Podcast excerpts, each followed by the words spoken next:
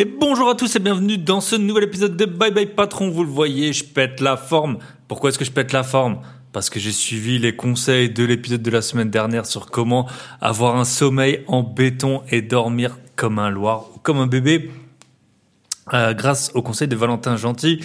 Euh, et j'ai ma lampe de luminothérapie là qui, qui carbure.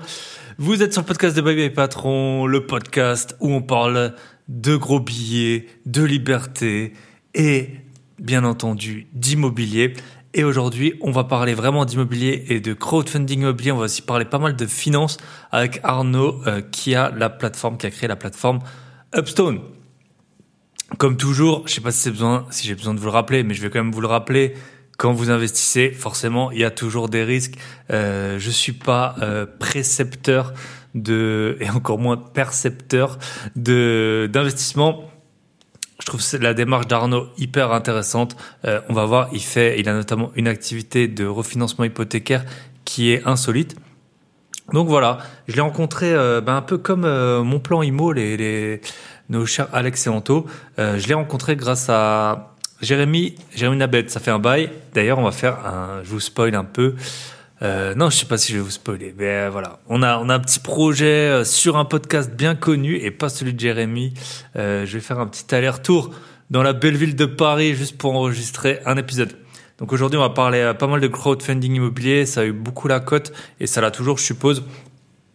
donc c'est en fait, bah, Arnaud il expliquera, il expliquera ça mieux que moi, mais c'est en gros participer à un projet immobilier on divise euh, notamment les fonds propres euh, dont un promoteur a besoin et et donc, on, réunit grâce au principe du crowdfunding. Donc, crowd, c'est la foule. Si vous avez un peu écouté euh, votre prof d'anglais, donc voilà, on réunit les fonds propres. Et voilà, on a aussi le pro, le projet de refinancement hypothécaire que Arnaud va nous expliquer en détail. Je sais, mes épisodes, mes derniers épisodes, ils sont longs. Personne s'en est plein. Je sais que vous les écoutez en vitesse 1 x 1,5 ou x 1,7. Euh, donc tant mieux. J'ai encore quelques épisodes, mais pas tant que ça d'avance. Et je voulais euh, jongler un peu entre tous les épisodes que j'avais, mais ils étaient tous euh, un peu plus longs. Donc voilà, épisode avec, euh, avec Arnaud de Upstone. Qu'est-ce que je pouvais vous dire à part ça? Je vais essayer de faire court. Donc, merci à tous ceux qui ont partagé leur top Spotify. Ça fait trop plaisir. Il y en a qui étaient mais le plus record que j'ai eu, c'est mes petits pieds vagabonds. Euh, Claire et Cindy, merci à vous. Elles sont passées sur le podcast. Je suis dans leur top 2%. Enfin, elles sont dans le top 2% euh, de mes auditeurs.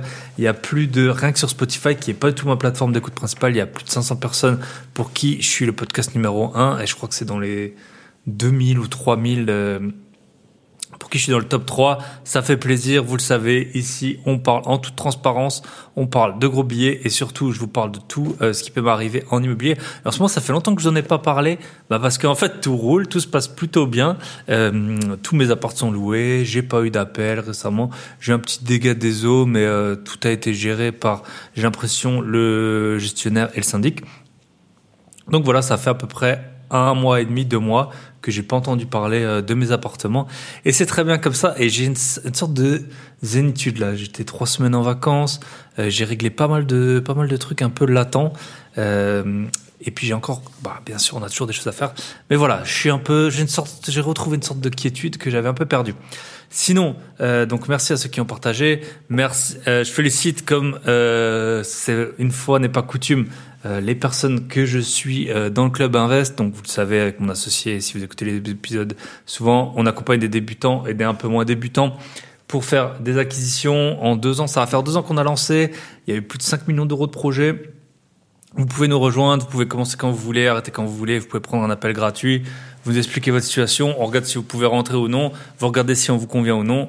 Euh, clubinvest.fr, les liens dans la description. Et en tout cas, félicitations à euh, maintenant c'est fait. Euh, les deux sœurs Manon et Alizé, elles ont fait l'acquisition de leur premier bien, plus elles ont un gros immeuble qui arrive. Félicitations à Kevin. Normalement, il signe l'épisode, il paraît mercredi, il signe vendredi. Euh, voilà, il aura, il a, bah, je sais pas s'il va en parler du nombre de biens, mais en tout cas, euh, félicitations à toi, ça cartonne bien. Il a créé une nouvelle activité depuis qu'il est au Club Invest, en plus de son emploi initial. Et euh, félicitations à Valentin euh, parce que ben pareil, il a pu, euh, il a signé un compromis, il a normalement décroché un financement. Ça fait trop plaisir. Voilà, on accompagne, c'est un nombre très limité de personnes. Moi, j'en accompagne 5 maximum. Vous voyez là, il y en a trois en une semaine. chez qui s'est passé des choses et chez Michel, je suis sûr que je suis sûr que ça se passe pareil. Donc voilà. Sinon, ben qu'est-ce que je peux vous raconter? Ben pas grand chose de plus. Et dernier point sur notre podcast privé, enfin on appelle podcast privé, vous le savez, pour que tout le monde comprenne.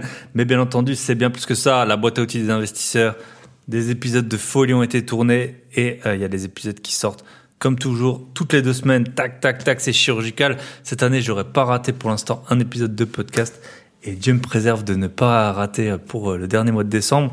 Mais euh, boîte à outils des investisseurs, Épisode euh, super. Bah, ils sont tous top, franchement. Ils sont tous très bien. On est avec Thomas, directeur de deux agences Guy à Paris. Et il nous parle sans langue de bois du marché et des agents immobiliers. Il a une bonne connaissance du, euh, du marché parisien. Donc euh, voilà, il a deux agences. Je sais pas à quel moment. Tiens, je crois que j'ai jamais entendu sur un podcast quelqu'un qui avait deux agences immobilières alors qu'on a tout le temps affaire à des agents immobiliers. Ah bah si, je l'avais déjà entendu sur mon podcast, mais ça date. Donc voilà, épisode avec Thomas euh, sur euh, sur euh, bah, justement les, le métier des, enfin les agents immobiliers. Et Thomas, euh, si vous le ne connaissez pas encore, il est vraiment euh, direct. Il prend pas de pincettes et euh, justement c'est ce qu'on cherche quand on veut un agent immobilier. C'est un peu ce qu'on leur reproche, le manque de transparence. Donc voilà, L'épisode d'il y a deux semaines, si vous ne l'aviez pas encore regardé, c'était trouver un bien éligible pour obtenir 75% de subvention sur ses travaux de rénovation et un emprunt à taux réduit. Et l'épisode encore avant, c'était un dossier bancaire en béton. Pas mal de personnes l'ont partagé en story parce qu'effectivement, ça aurait pu être une formation à 497 euros. Et là, c'est inclus dans le podcast privé qui coûte le même prix que Netflix. Voilà. Euh, dernier point, je suis en train de tourner enfin de, plutôt de scripter. J'ai pas encore tourné, mais je vais essayer de la sortir euh, fin d'année, voire début janvier max max. Euh, un, une formation sur la bourse, comme toujours. Je vous ferai un épisode, je vous ferai un tarif tout à fait acceptable. je pense que c'est intéressant. Là, il y a la, ben franchement, ça a été, on est pendant deux ans, c'était un peu calme. Là, la bourse, elle a bien repris.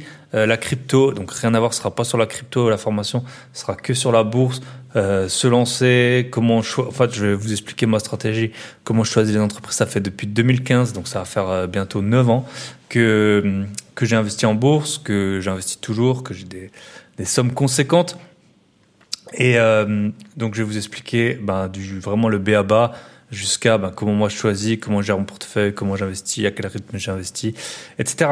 Euh, donc si vous avez des questions, si vous avez des points que vous voulez que je traite, la formation, euh, je voilà, ce sera vraiment un prix qui est tout à fait euh, payable.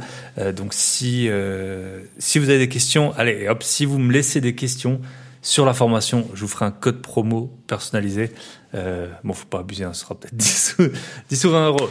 Donc voilà, je vais tourner ça. Je pense que c'est vraiment le bon moment quand je vois, moi j'ai plus que la bourse, ça m'a fait, j'aurais pu m'acheter une belle voiture grâce à l'argent que, que j'ai en plus-value latente ou que j'ai déjà encaissé. Donc euh, c'est vraiment un pilier supplémentaire. L'immobilier, ça permet d'aller vite. La bourse, ça permet une certaine sérénité, surtout si on regarde pas ses comptes tous les jours. Et pour la crypto, euh, donc voilà, le, le Bitcoin, il a passé les 40 000, euh, les 40 000 dollars. Donc il y avait, euh, j'ai bien aimé une petite phrase de notre cher Clément Yudek que j'ai eu deux fois sur le podcast. Il a dit euh, pour ceux qui se disent le, le bull run, donc le bull run pour ceux qui connaissent pas, c'est euh, le donc le taureau, il t'envoie en l'air avec ses cornes. Le bull run euh, va arriver. En fait, il est il est un peu déjà là hein, parce que euh, au début de l'année on était à 17 000 dollars. Maintenant, j'ai regardé ce matin, c'était 41 000 dollars. Voilà. La crypto, c'est encore tout à fait autre chose que la bourse, mais je sais qu'il y a beaucoup de gens qui sont investis dedans. Même moi, j'ai aussi des sommes heureusement moins conséquentes qu'en bourse, mais euh, quand bah, quand ça monte, on est content. Et là, je teste justement, je fais une sorte de DCA à l'envers. J'ai essayé de sortir ce que j'ai pas très bien fait. J'avais quand même un peu fait, mais pas très bien fait euh, pendant euh, les premiers bull runs. Maintenant, je fais un DCA à l'envers, donc je vends une partie des cryptos. Euh, maintenant, là, je trouve que c'est assez haut. Je vais pas tout vendre, mais je vais vendre comme ça chaque semaine une partie de mon portefeuille euh, pour un peu récupérer des gains parce que j'ai plein de projets pour 2024. On attaque l'épisode donc avec Arnaud de Upstone. Comme toujours, Chaque investissement comporte des risques. On est parti. À tout de suite de l'autre côté.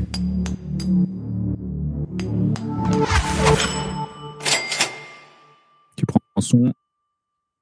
Voilà. Tu prends son et. Euh, et je euh, prends image son, ou juste image? Je prends son juste et image, mais l'image, j'en fais rien. En fait, euh, j'aime bien euh, nous- qu'on se regarde, sinon c'est hyper euh, difficile de d'avoir Je suis un d'accord. échange fluide. Ok, Je suis on est parti.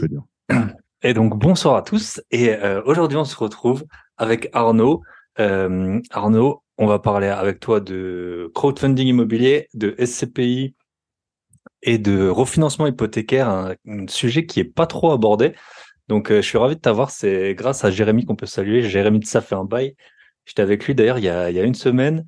On s'est retrouvé au même, événement et puis bah, tu m'as un peu raconté tes activités et je me suis dit que tu faisais un invité plus que parfait pour euh, pour le podcast. Alors j'aime bien euh, comme première question, en plus je t'avais pas prévenu.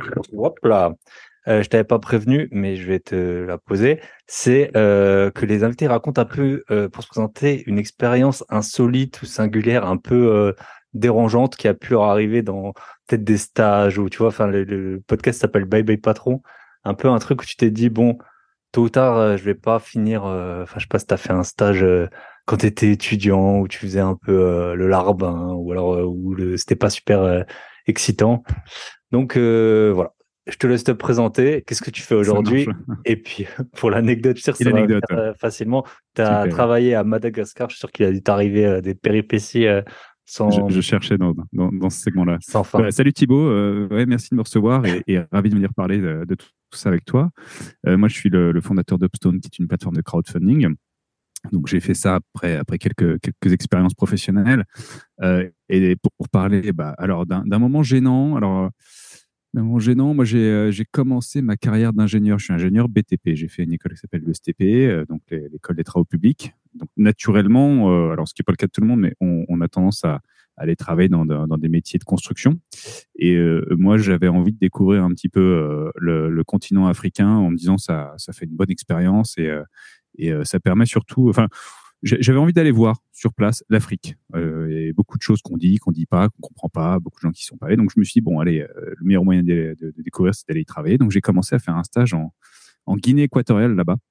Ok. Et euh, donc c'est un pays qui est entre le entre le le Gabon et et zut j'ai oublié l'autre mais c'est donc qui est sous le de l'Ouest. du coup Ça. ouais c'est plutôt Afrique de l'Ouest Afrique tropicale et donc c'est c'est un tout petit pays étrangement par l'espagnol euh, c'est voilà, j'ai aussi découvert qu'il y avait une colonie espagnole en, Afrique et que, euh, bah, en fait, euh, entouré de pays euh, qui sont des anciennes colonies françaises, donc ça parle français.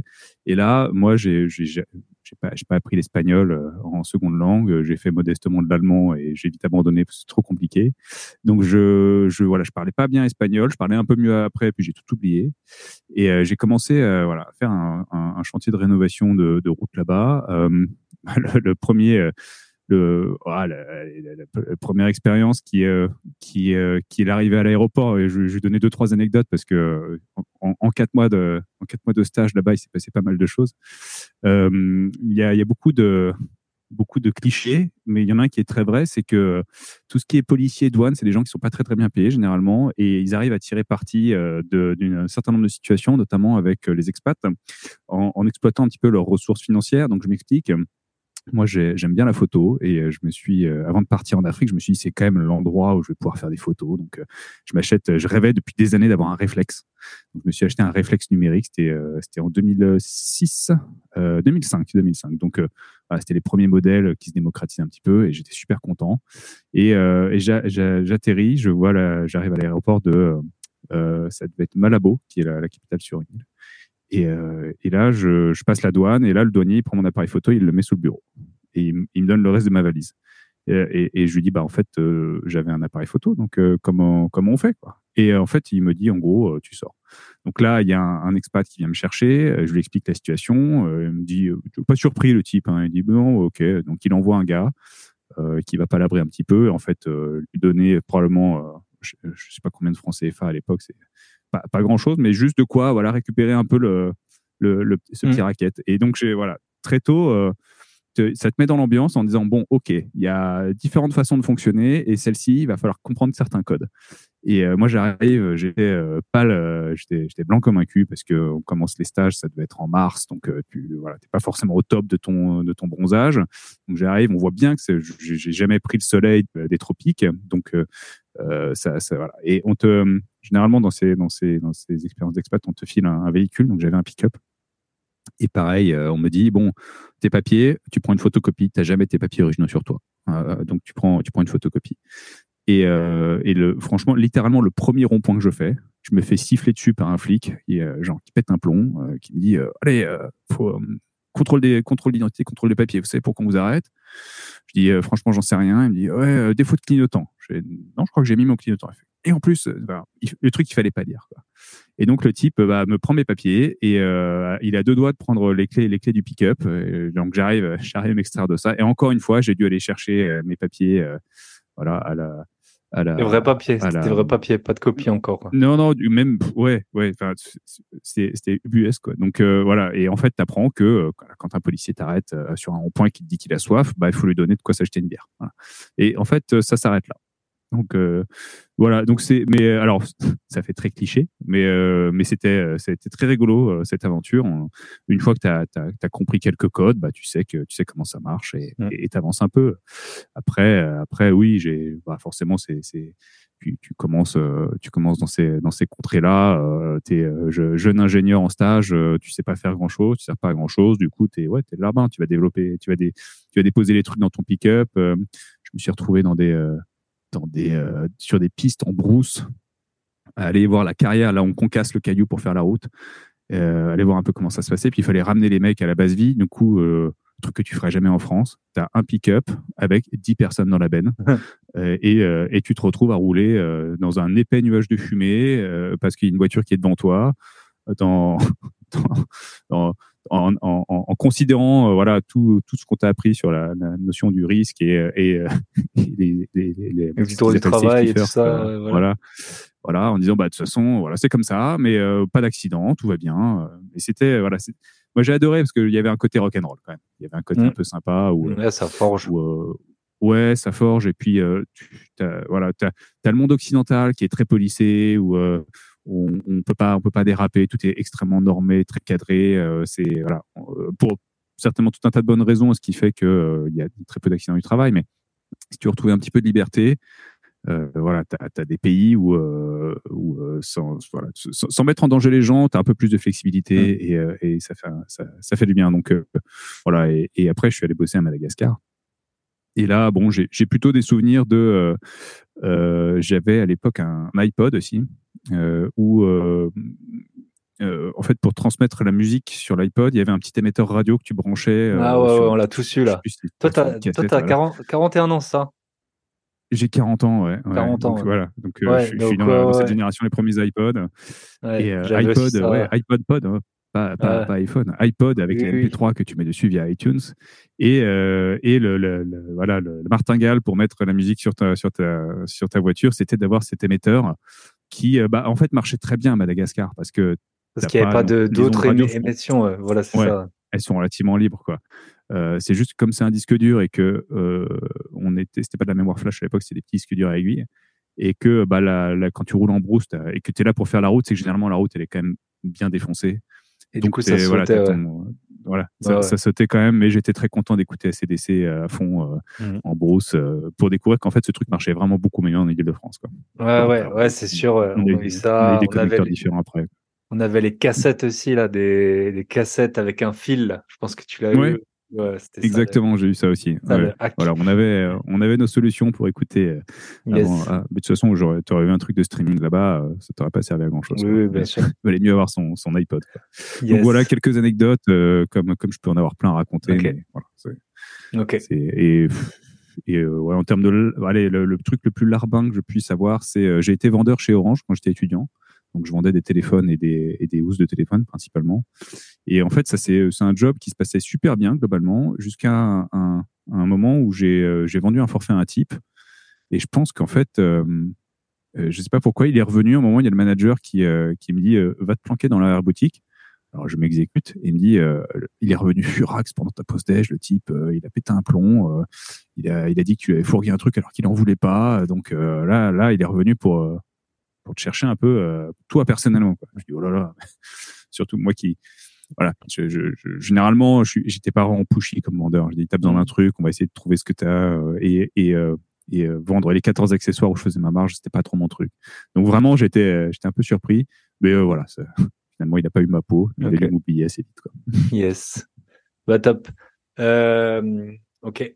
Et est-ce que tu dirais que cette expérience en Afrique, ça t'a un peu euh, aidé dans le dans le reste de tes activités professionnelles, un peu euh, la débrouille ou justement le devoir passer par des moyens peut-être mmh. contournés, pas forcément des pots de vin, on dit pas ça pour ouais. ce dont on va parler. Non, non, alors c'est vrai que ça, ça te, ça, forge un peu parce que t'es, euh, tu vois, t'es, euh, un chantier routier, c'est simple, t'as un point A, un point B, et toi tu fais la liaison entre les deux.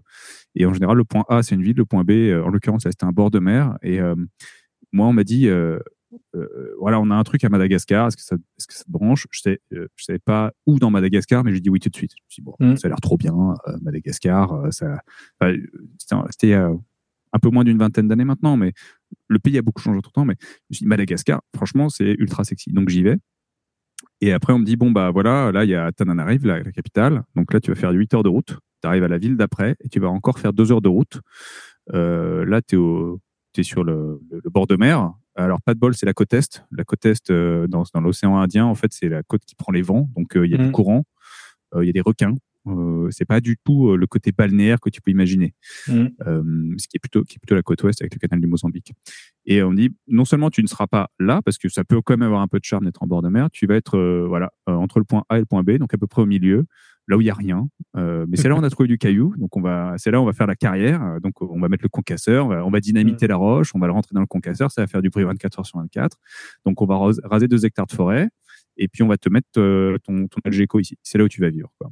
Donc, et, là, donc tu, tu n'as rien parce que tu, en plus, le, il y avait peu de le, réseau téléphonique était très très peu développé à l'époque là-bas, beaucoup moins euh, en France aussi hein, à l'époque, hein, mais et là-bas, il fallait que pas Internet. quoi. Ça, c'est la question que je posais pas, hein, même encore maintenant. Alors, tu, euh. tu, non, tu n'avais, je, je n'avais pas Internet. Euh, je n'avais pas Internet. Pour trouver Internet, il fallait que je fasse trois heures de route, que je me trouve dans un dans un dans un cybercafé qui avait une connexion 56K partagée. Donc autant dire que les emails, tu bah, attends un peu, tu en reçois quelques-uns, tu es content, et le, le, week-end où tu vas et t'as pas d'email, tu es hyper triste. Quoi. Mmh euh, mais voilà, donc tu n'as pas, de, pas de moyen de contacter les gens très rapidement. Tu as un chantier qui est étendu sur 60 à 80 km et tu as des solutions à trouver toute la journée euh, voilà, sur place, avec des types qui te, qui te posent des questions. Ou, euh, voilà, donc je me suis retrouvé à porter un, un godet de, de, de, de, de, de pelle dans mon pick-up en me disant bon bah il y a besoin de le déplacer là-bas, euh, il y a aucun camion qui est dispo. Bon allez, colle-le dans mon colle-le dans mon pick-up. Donc j'avais le pick-up qui était en mode les roues qui touchent pas devant. voilà. Donc donc ouais c'est bon c'est des anecdotes. Il y a jamais rien de très compliqué, mais c'est vrai que tu as as des côtés côtés un peu fun et, mmh. typiquement il y a un jour le premier le premier Noël que j'ai passé là-bas. Euh, deux semaines avant les vacances, tu as tous les expats qui me disent bon bah moi j'ai posé mes vacances là, lui il a posé ses vacances là. Bon toi tu es le plus jeune donc euh, toi tu prendras tes vacances bah après quand on sera de retour. Mais bon c'est la vie, hein, tu, tu dis bon je vais je verrai pas ma famille à Noël, c'est pas grave. Je voulais un peu aussi prendre euh, aller à l'aventure donc ça ça ça allait ça, c'est dans mes critères. Sauf que ils se cassent tous et je me retrouve sur un chantier à Madagascar avec un ouragan qui arrive. Ah, génial. Et, et le niveau d'eau qui arrive deux mètres au-dessus de la route. Et là, je me dis, euh, bon, si je dois aller à l'autre bout du chantier, comment je fais? Et ben en fait, tu as un système très bien organisé de pirogue euh, qui marche très bien. C'est-à-dire que les mecs hmm. sont habitués, donc tu as les, les taxis brousse qui arrivent, ils chargent sur des pirogues, et puis on va aller voir le taxi brousse qui est de l'autre côté du monticule d'eau, et, et, ainsi de suite. Donc c'est c'était euh, c'était ouais c'était c'était la débrouille la débrouille en permanence et après après t'es aidé parce que tu as plein de gens qui qui te, qui te filent un coup de main très facilement je je me souviens d'un dimanche soir où euh, j'étais, euh, voilà, je rentrais de la côte pour aller vers ma base vie. Et, euh, et là, d'un coup, je sens, je sens mon train arrière de voiture qui, qui est plus très, plus très accroché au sol. Et en fait, j'avais, fait une crevaison. Donc, naturellement, bah, dans ce cas-là, tu te fous sur le bord de la route, tu mets ton frein à main, tu regardes ce qui se passe. Et là, j'ai, alors que j'étais, mais vraiment au milieu de nulle part, il y a quatre, cinq bonhommes qui sortent.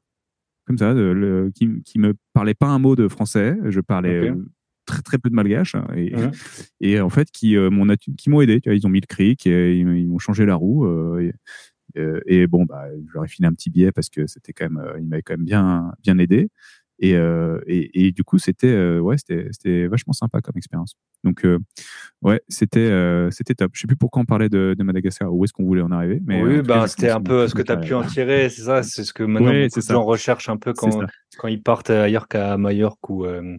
Ouais, D'ailleurs, à Madagascar, ça commence à être une situation, une, ça, pour faire le lien avec ce que ce que ce qu'on peut dire, c'est que ouais, tu es, euh, habitué à trouver des euh, à, faire ton chemin. Tu vois, tu as tes outils, mm. tu fais tu fais ta, ta bidouille, tu essaies de trouver ton résultat et tu et avances. Et c'est vachement important quand tu es entrepreneur mm.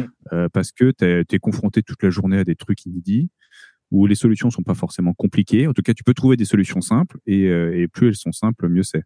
Hein. Mm. Et, euh, et, ça va. Enfin, tu vois, j'ai fait des trucs bêtes. Hein, des gens qui arrivent, euh, qui euh, le premier jour ils arrivent pour bosser, euh, ils disent, tu leur demandes de faire un calcul, ils disent ouais, j'ai pas de calculatrice. Bah, je sais pas, tu prends Excel, quoi. tu ouvres, un, un onglet Excel, tu fais ton calcul et c'est tout simple. Et là, ah oui, ça peut être simple si t'as pas besoin d'avoir une calculatrice. Bon, voilà, c'est l'anecdote, quoi. Mais ouais, ça, ça, ça forge forcément. Yes. Ok, on va passer rapidement sur la suite. Donc, as, mmh. ensuite, tu t'es formé à la finance, c'est ça? Finance de. C'est ça. Le virage, je l'ai pris en me disant. Euh, ouais, j'ai pris, euh, j'ai pris le virage de la finance parce que le, côté euh, expat, je trouvais ça génial. mais si je le faisais, c'était c'était dans, dans, des pays un peu exotiques. Je ne me mmh. voyais pas rentrer en France pour, pour faire le même boulot parce qu'il est, est, beaucoup plus normé. Et en fait, tu, tu t'en mérites à faire beaucoup de paperasse toute la journée, à faire signer des types de comment tu dois planter un clou et vérifier qu'il le plante bien dans le bon sens, etc. Euh, je grossis un peu le trait, mais euh, tu vois tout le côté un peu, euh, un peu, euh, t'es planté au milieu de ton chantier, et tu te débrouilles, bah, il devient un peu moins fun en France. Donc je me suis dit bon bah je vais faire autre chose. J'avais des copains qui avaient fait un master finance à l'ESCP. Euh, et qui qui m'ont un peu envoyé envoyé du rêve en me disant ouais, on a on a des, des métiers c'est super cool et en plus on gagne plein d'argent et, euh, et, donc voilà, j'ai euh, j'ai bêtement, hein, je, je l'avoue euh, sans problème, j'ai bêtement été aussi influencé en me disant bon bah pourquoi pas faire un métier sur lequel je vais gagner beaucoup plus d'argent mmh. parce que c'était c'était la, la, thèse de tu gagnes beaucoup d'argent pendant 10 ans et après peut-être que tu peux t'arrêter de travailler ou travailler différemment, mmh. ce que les gens font pas. Ce que tu as fait aussi, quand tu travailles aussi différemment. Ouais, ouais, c'est ça. Et euh, donc, j'ai pris des cours de finance. Je suis arrivé sur le marché du travail en pleine crise des subprimes. Donc, autant dire que les, les gros salaires avaient, c'était un peu, euh, c'était un peu assagi. Et euh, c'était même un, un, petit peu un challenge de trouver un job. Et j'ai trouvé un job d'analyste financier à Londres. Donc, ce qu'on appelle l'equity research. C'est des, voilà, des, des analystes financiers qui produisent des notes d'analyse sur les sociétés cotées. Donc, tu regardes les résultats de la société cotée, tu dis elle est bien, elle n'est pas bien, tu dis ce que tu en penses. Généralement, tu t'éloignes pas trop du consensus et puis euh, mmh. tu donnes une, une recommandation à l'achat ou à la vente euh, qui est distribuée à un panel d'investisseurs qui ensuite va passer des ordres avec euh, des, des sales traders. Euh, donc, c'était hyper enrichissant parce que, alors, je, je devais arriver à, en, dans l'équipe Building and Materials à l'époque, chez, chez ce broker parce que building and material, c'est ce qui se ressemble, ce qui se ressemble plus à la construction. Mmh. Et venant, étant ingénieur dans la construction, c'était logique. Et je me souviens très bien, c'est un copain qui m'a accompagné à Londres en voiture avec toutes mes affaires. Et euh, j'ai un, coup de fil du directeur de la recherche qui m'appelle en me disant bon, euh, euh, j'ai une mauvaise nouvelle, une bonne, une mauvaise nouvelle. La mauvaise nouvelle, c'est qu'il n'y a plus de place dans l'équipe Building and Materials parce qu'on a recruté le, junior. la bonne nouvelle, c'est qu'on a une, une, place en real estate. Et il me dit, tu verras, c'est la même chose. Quoi. Euh, ça n'a juste rien à voir. Mais mmh. euh, je me suis dit, bon, bah, foutu pour foutu, maintenant que je suis là, je vais quand même y aller. Et il me dit, il faut repasser quelques entretiens quand même, il faut rencontrer l'équipe. Je fais, bah, de toute façon, j'arrive, donc euh, on, va aller mmh. faire ces entretiens. Et, et j'ai rencontré les, les bonhommes de, de, real estate avec qui je me suis très bien entendu. Et voilà, j'ai pu mettre le nez dans l'immobilier. Donc, je fais partie de ces gens qui sont arrivés dans l'immobilier par hasard. Ok. Alors, rien de m'y prédestiné. Ouais, voilà. Ça, c'est l'immobilier souvent commercial, ou les, les grosses foncières, ou les, mmh. les foncières cotées, en fait. Ça. C'est ça, c'est exactement. C'est les sociétés comme Unibail, comme Clépierre, mm. comme Gessina, donc qui gèrent des parcs de bureaux et de commerce euh, et de centres commerciaux.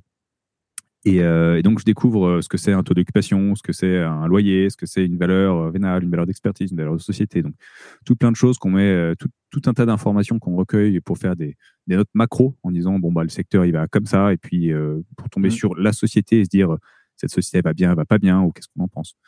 donc, voilà, j'ai fait ça deux ans. Et donc, j'ai appris énormément de choses. C'était euh, c'était hyper enrichissant. C'était très très mal payé aussi. Mais euh, c'était hyper enrichissant. C'est mal payé et à Londres. Donc, euh, ce, qui, ce qui fait que. Moi, j'étais à Londres il n'y euh, a pas on longtemps, bosse- donc t'es content. Ouais, ouais, et, et c'était à Londres, oui, tu vois, en 2007. Euh, donc, t'imagines aujourd'hui, euh, avec euh, l'inflation, plus, euh, voilà, le, enfin, le- la, la vie est vraiment, est vraiment très chère là-bas. Donc, voilà, j'avais une coloc euh, dans, avec une chambre de 7 ou 8 mètres carrés euh, dans un appartement qui était euh, vers Covent Garden, pas très loin de là où je travaillais à St. James. Euh, donc, c'était chouette parce que C'était central, quoi.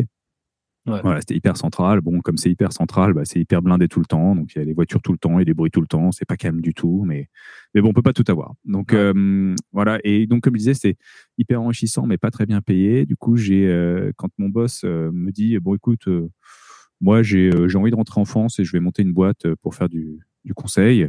En fait, euh, moi, j'avais, euh, j'avais, euh, ouais, 25 ans, 25, 26 ans. Je me dis, euh, bah, en fait, ça correspond un peu à mon critère de monter une boîte avant de mes 30 ans. Comme ça, comme ça, je tente. Euh, même si j'étais encore euh, très junior, j'ai encore plein de choses à apprendre. Et, euh, et je me suis dit, bon, bah, voilà, on, on rebondit et on, on retourne dans la mère patrie et on monte une boîte et, et c'était cool. Et on a monté cette boîte. euh, alors, moi, j'étais extrêmement minoritaire dans l'aventure parce que Mm. forcément, j'étais, j'étais, j'étais la- Jeune et pauvre. petit junior. On a, voilà, exactement.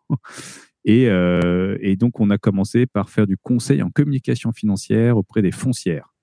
Et euh, conseil en comfi, parce que nous, on lisait la communication financière des boîtes toute la journée pour en tirer un reporting. Donc, on s'est dit, bah, on va, on va les aider à l'améliorer, ce qui était plutôt logique, dans l'espoir d'avoir un petit peu un business de transaction pour les aider à acheter et vendre des actifs. Euh, et au bout de deux ans, bah, cet associé euh, qui était mon ancien boss me dit, écoute, moi, j'ai j'ai plutôt envie de, lever le pied pour me concentrer sur ma vie. Donc, euh, donc écoute, ça, voilà, où tu, où tu prends le relais, ou où, euh, où on fait un peu différemment, mais voilà, moi je vais un peu lever le pied. Et moi, ça correspondait un peu à un moment où il fallait que j'accélère, et euh, j'étais, j'étais encore pas prêt à me lancer tout Ouais. seul. Puis on avait une répartition qui était, euh, qui était très en sa faveur, c'est- c'était normal. Donc, euh, donc voilà, ça s'est, euh, ça s'est un peu terminé en autre boudin. Et puis euh, je suis allé euh, dans la partie SCPI de la BNP, BNP Paribas Real Estate, REIM pour être précis, où, euh, où je faisais, je m'occupais de la communication financière et du marketing. Donc là, j'ai découvert un peu le, le business des SCPI, des fonds, les- ces fameux fonds d'investissement en immobilier Mm. euh, et, et leur fonctionnement. Donc euh, c'était c'était très chouette aussi et j'ai ouais, j'ai j'ai appris ce que c'était que ce que c'était que le produit d'investissement et comment ça fonctionnait. Donc là, je suis, je suis intarissable a priori sur sur les Ok. SCPI. Bah, du coup, on va faire un petit, euh, ouais, un petit, un petite digression sur parler, le sujet avant d'attaquer sur, euh, sur Upstone. Donc, en fait, ouais, je pense ouais. que euh, la plupart des personnes, en fait, quand on pense finance et immobilier, en général, donc il y a soit les sociétés cotées, donc ce que tu faisais à Londres, Mm, mm, mm. souvent ça s'appelle les, les Real Estate Investment. Trust, je pense. Trust. Euh. Ouais. Et, euh, et puis sinon, bah, il y a les SCPI qui, elles, sont pas cotées, euh, qui font pas de ça. dette. En général, elles lèvent pas de dette. hein. Contrairement aux Non. les REIT, ils peuvent non. lever des dettes. Les SCPI, elles lèvent pas de dette. Euh, mais tu peux, toi, lever de la dette, par contre, euh, à l'inverse, pour en acheter. Voilà. C'est un peu, c'est un peu comme ça que certains, certains fonctionnent. Exactement. Euh, Ouais, ouais. bah, tu peux nous dire un peu ce que t'en, enfin, moi, j'en ai pas, euh, des rates, là, j'en, j'en Mhm. ai des Unibuy, des Clépierre, des, tout ça. Mm. Euh, avec, ça présentait beaucoup d'avantages à un moment. Après, on a bien vu, notamment avec Unibuy, euh, le, le, le cours dégringolait comme jamais, alors qu'on pensait que derrière, c'était du, Enfin, tu te dis c'est moins. Ouais, risqué que les actions, tu vois. Tu peux, tu peux te dire Ouais. ouais, voilà. En gros, euh, quand il y a une Ouais. crise, ça va moins, ça va moins en pâtir. Mais après, il y a toujours aussi des histoires de management et tout qui font qu'on peut faire, euh, si on fait trop gros, par exemple, ça peut euh, créer des, des gros problèmes. Mm. Et tu peux te faire diluer beaucoup plus facilement que. Enfin, à un moment, il y a eu un risque. Il y a eu un risque chez, par exemple, chez Unibail qui euh, il voulait complètement diluer, enfin faire une augmentation de capital qui aurait dilué un peu tout le monde. Ok, les Mhm. SCPI. Alors moi, ce que je vois, tu me Alors- dis ce qui, on peut faire un genre Q&A si tu veux. Enfin, si tu veux. si Ouais, va. vas-y. Du coup, euh, moi, ce que je vois, c'est que, enfin, quand on est investisseur IMO, physique. Donc nous, on va essayer de trouver le Mhm. meilleur bien, l'acheter au meilleur prix, euh, diminuer la vacance, lever de la dette. Et ce qui nous embête, c'est la gestion, les frais de notaire. Et euh, en gros, c'est ça. Si je dis pas de et la diversification qui est beaucoup plus compliquée. Euh. Du coup, les SCPI. Donc moi, ce que je vois, c'est j'ai toujours du mal. Tu vois, c'est un peu comme l'État. Il dépense de l'argent pour quelqu'un d'autre. Et j'ai l'impression que c'est pas toujours le, le meilleur, le meilleur lire, point. Mm. Voilà. Et après, c'est aussi la valorisation qui est qui doit être annoncée que nous, en tant qu'investisseur immobilier physique, bah, enfin, personne, enfin, tu te dis, bon, dans cinq ans, ça vaudra peut-être plus, mais en gros, personne n'en sait Mm. rien. Souvent, ça, c'est annoncé. Peut-être, qu'est-ce que tu as comme, donc, le gros point euh, positif de SCPI, c'est que tu fais rien. Je pense que là, on est tous d'accord. Tu euh, fais rien du tout. Et en fait, la SCPI, elle fait la performance du marché. C'est-à-dire que tu regardes à peu près le marché immobilier. C'est, euh, les SCPI sont plus ou moins catégorisés en commercial, enfin, font principalement d'ailleurs du, du bureau et du commerce, marginalement du résidentiel, mais ça, euh, je, je garderai la- le résidentiel à la fin parce que c'est vraiment la dernière chose qu'il faut faire selon moi, c'est faire des lois fiscales via des SCPI, genre du Pinel ou autre. Euh, Parce que là, tu payes tout le monde, là. Sauf toi. Ouais, tu- ouais, exactement. Ouais, c'est vraiment la catastrophe. Et donc, euh, donc tu investis de façon complètement passive dans un produit d'investissement ultra diversifié qui, euh, qui gère des, des centaines de lignes de locataires. Et, et dans ta SCPI, tu peux avoir une tour à la défense, tu peux avoir des bureaux en région parisienne, des bureaux autour du périph, des bureaux dans Paris, des bureaux à Bordeaux, des bureaux. Enfin, voilà. Donc, si tu as une SCPI bureau, globalement, elle fait du bureau. Euh, Qu'est-ce qu'elle va te rapporter? Bah, Elle va te rapporter le marché du bureau hein, ultra diversifié. Donc, c'est une performance qui est. Alors, bah, euh, on la relativise, mais euh, je, crois que la, moyenne de, de rémunération des CPI, c'est entre 4 et 4,5 hein, euh, si, on regarde les chiffres de la SPIM. Donc, euh, c'est pas waouh. Mais face à ça, tu as quoi? Tu pas de gestion et tu pas de risque. Et c'est un produit, généralement, qui est conservé de façon très, très long terme. Moi, quand je bossais dans les CPI, on a fait des, euh, des, interviews de, de porteurs de parts. L'idée en, euh, dans, marketing derrière, c'était de mieux comprendre ceux qui investissent dans les CPI pour continuer à aller chercher des, euh, d'autres personas identiques. Et donc, on constatait que c'était des gens bah, plutôt âgés. Donc, l'âge moyen, je crois, des porteurs de parts, c'était 70 ans. Et que c'est des gens, bah, du coup, qui gardent une trentaine d'années leur SCPI. Donc, ils arrivent euh, entre 40 et 50 ans à commencer à se demander euh, ce qu'ils vont faire de leur argent et euh, qui ont probablement une première expérience d'immobilier locatif euh, et ils ont été traumatisés. Et ils veulent plus entendre parler de locataires. Voilà, le dimanche matin, le type qui appelle pour dire le bip du garage il marche pas parce qu'il faut changer les piles, euh, ou euh, les, les, toilettes qui marchent plus le dimanche après-midi, ça ils veulent plus jamais en entendre parler, ils ont été traumatisés. Donc ils se disent bon bah les CPI je gagne peut-être un peu moins, mais mais le revenu est là et c'est géré par des professionnels de l'investissement, donc donc c'est nickel. Euh, donc et, et, comme ça correspond à un âge où en fait ils sont plutôt à la recherche de compléments de revenus parce qu'ils sont retraités, et ben comme ça paye tous les trimestres voire certaines tous les mois, finalement ça marche, ça marche. Mais euh, c'est sûr que si tu cherches la pépite, en fait tu peux pas chercher une pépite dans des CPI parce que c'est des produits qui vont collecter un milliard, euh, non bien plus que ça. Je crois qu'ils ont fait une collecte à 8 milliards.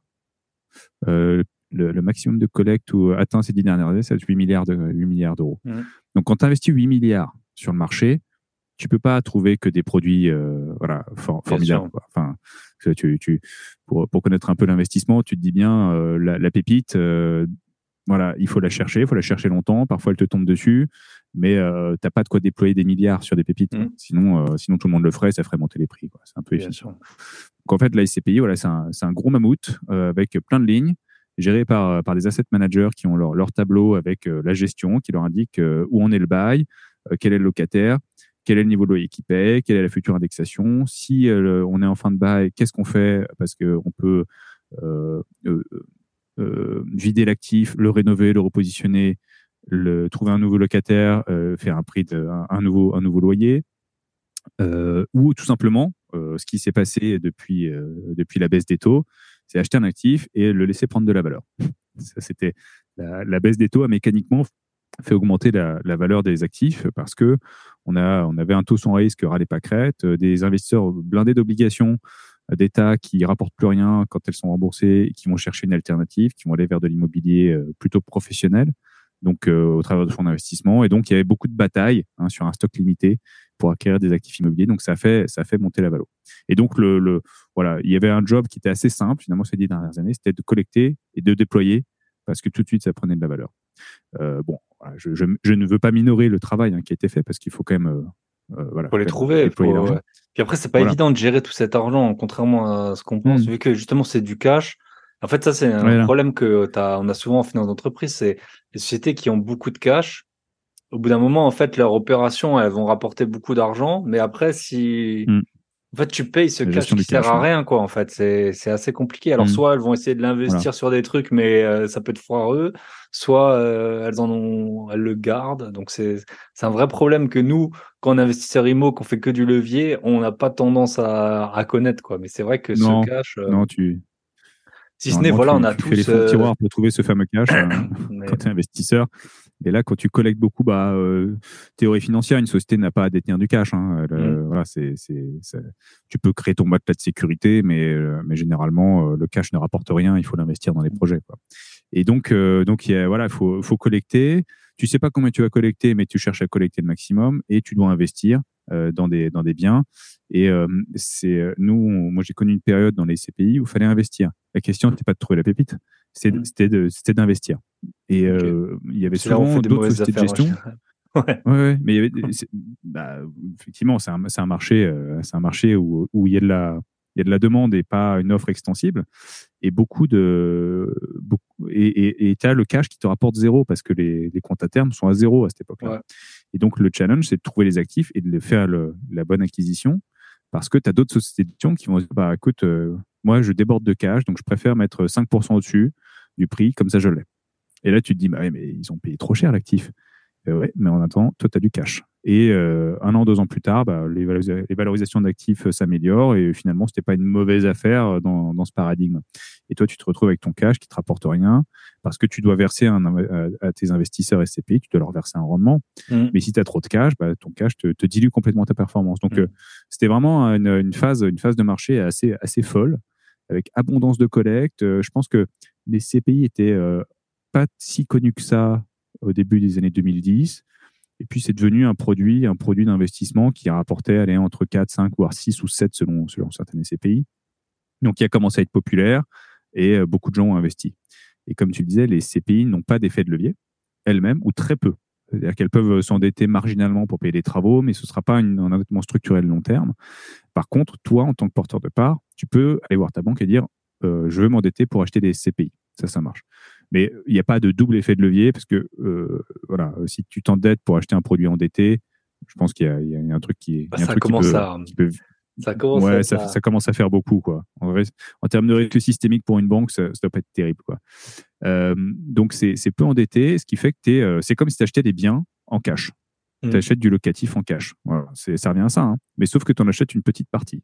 Donc, euh, donc tu n'as jamais euh, la banque qui va passer avant toi si tu dois vendre les actifs. Euh, donc, tu n'as pas de priorité.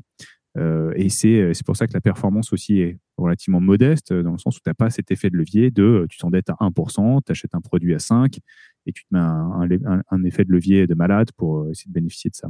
Mmh. Et, et, donc, c'est voilà, des fonds qui sont non cotés. Que tu parlais des REITs tout à l'heure. Donc, les REITs en français, c'est les SIC. REITs Real Estate Investment Trust, en français SIC pour Société euh, euh, d'investissement en immobilier coté.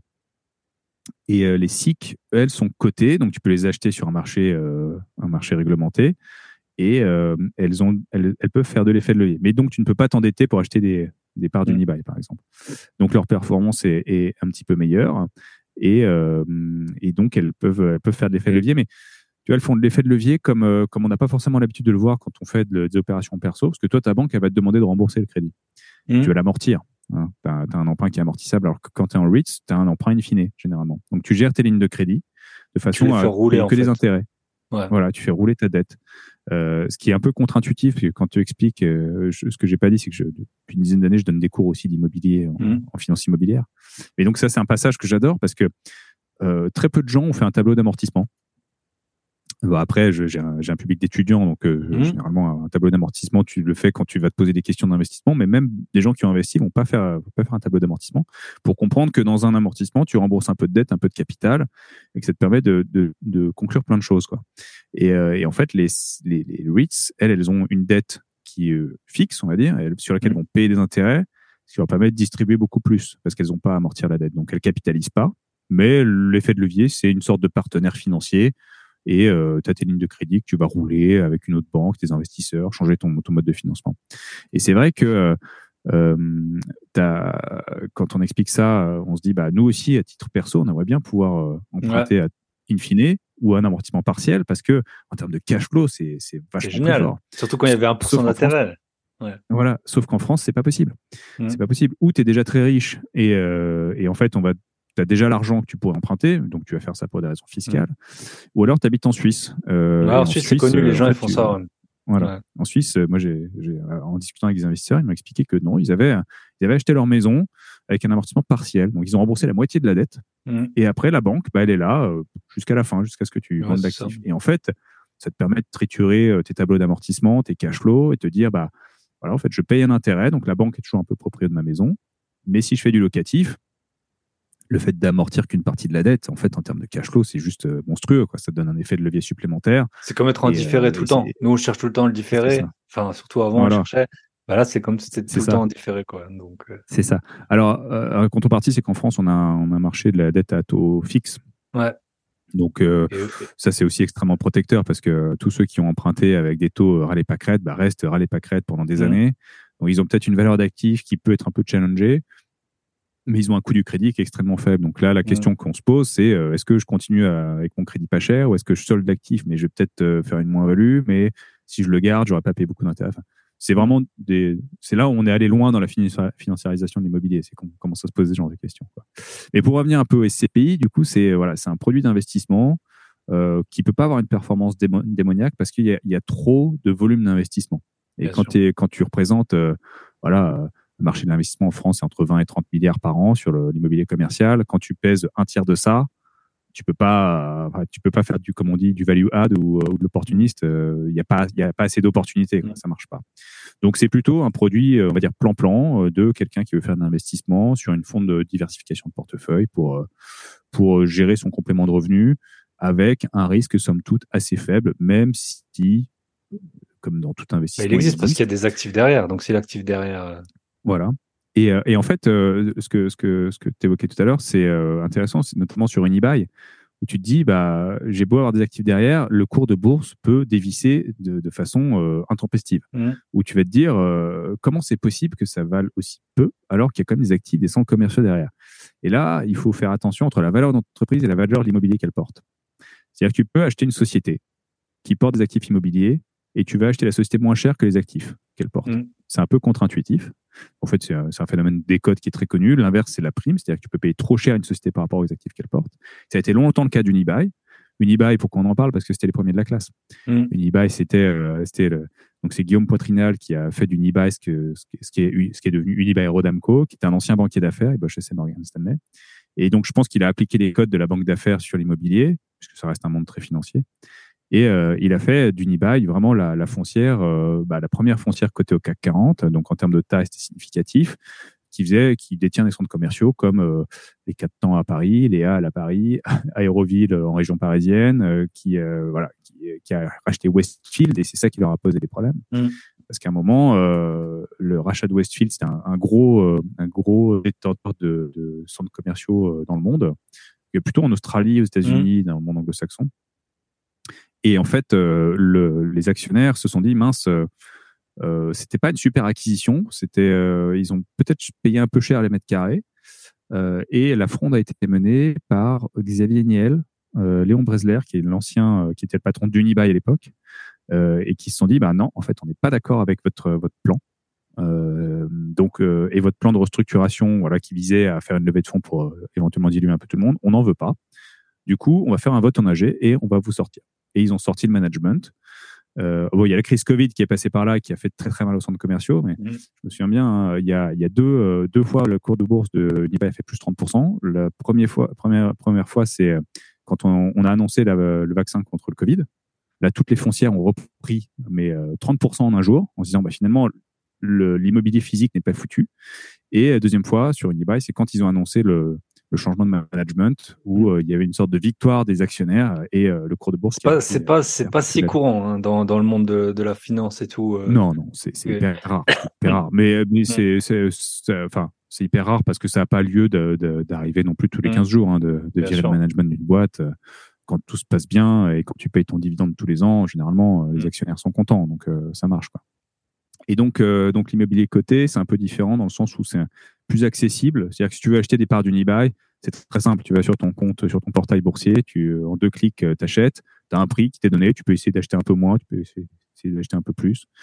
acheter des SCPI, c'était un peu plus compliqué à l'époque parce que c'est du papier. Donc, il euh, faut rencontrer un conseiller en gestion de patrimoine ou un conseiller financier qui va te dire, euh, voilà, signer tout un tas de papiers pour que je puisse faire un bilan patrimonial, vous conseiller euh, les CPI que je vends, et tu fais un chèque, une fois que c'est un chèque, tu remplis des papiers, tu envoies un chèque à la, à la société de gestion qui va l'encaisser et après qui matérialise tes titres.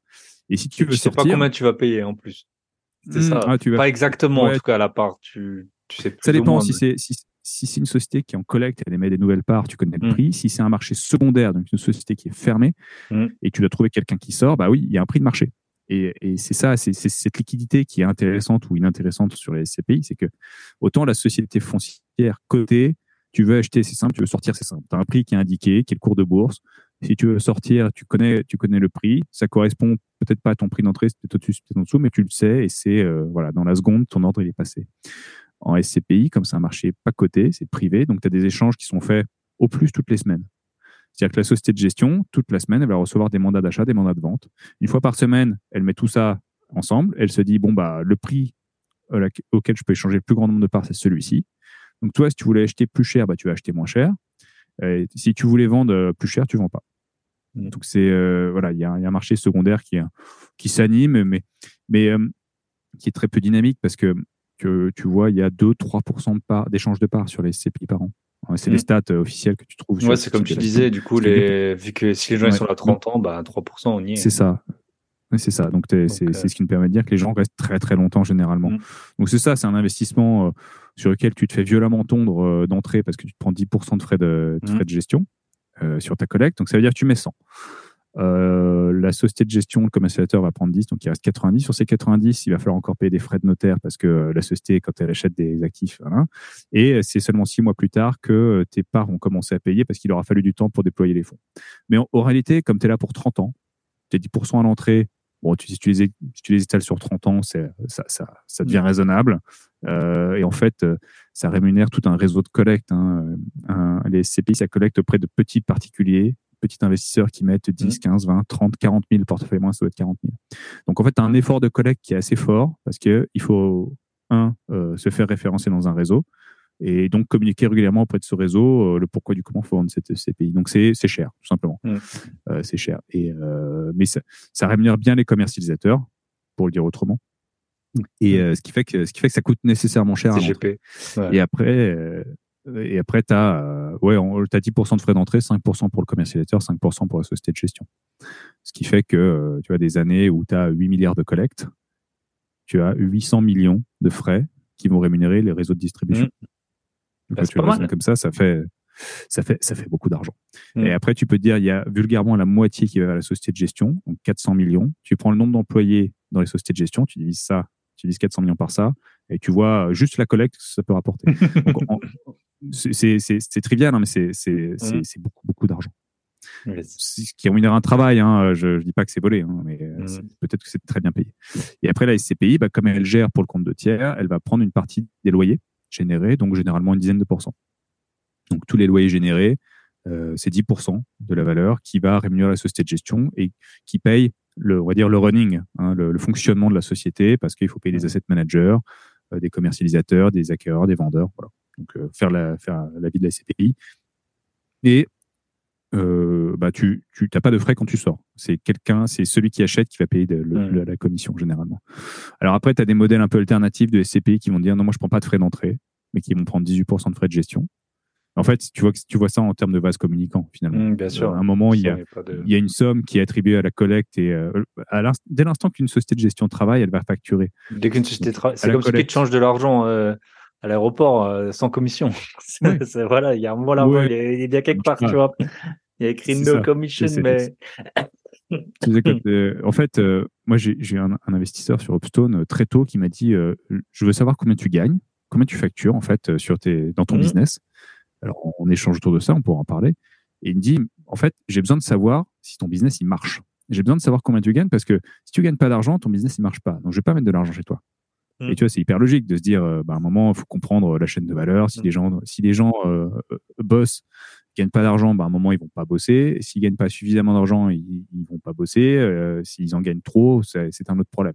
Mm. tu peux râler. C'est toi qui Mais en gros, voilà, la société de gestion, elle, elle travaille pour collecter. Donc, il faut constituer un fonds, il faut faire du marketing, il faut trouver un autre de commercialisation, il faut payer.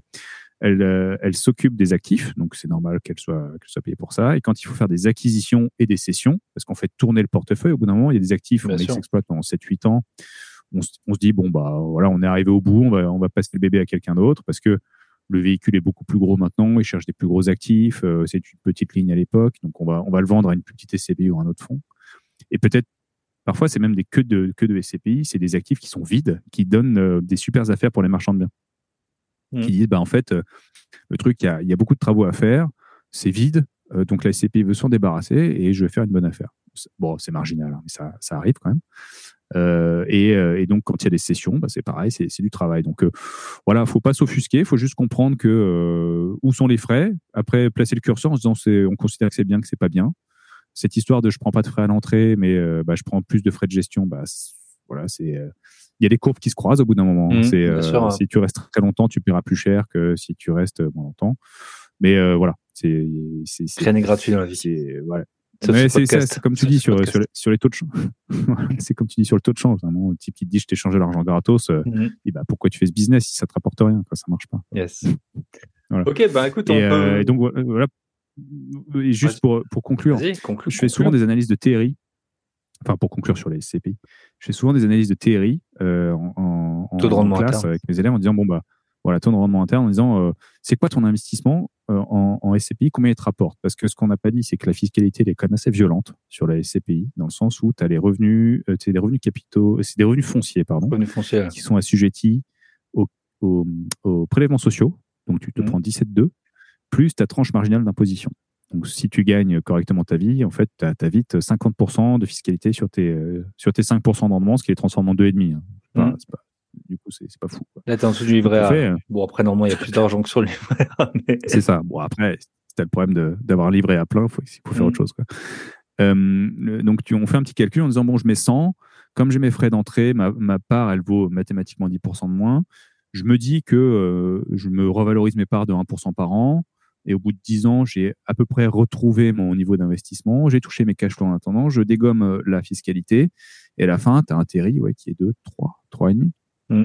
Tu dis, mais en fait, bon, c'est après fiscalité, donc forcément, c'est dégradé.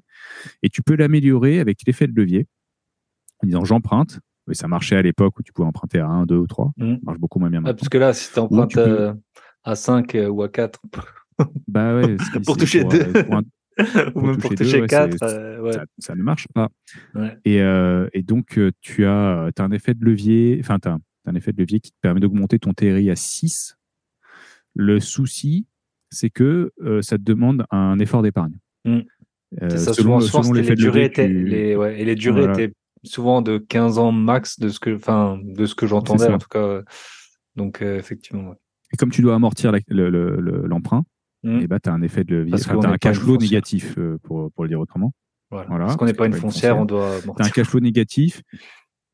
Bah ouais, tu dois rembourser ta dette, hein, c'est Mm. triste, mais, mais l'argent, l'argent, doit être remboursé. l'argent emprunté doit être remboursé. Il n'y a que les tu locataires as- garantis tu as un Visal effet de qui levier, ne alors. remboursent pas.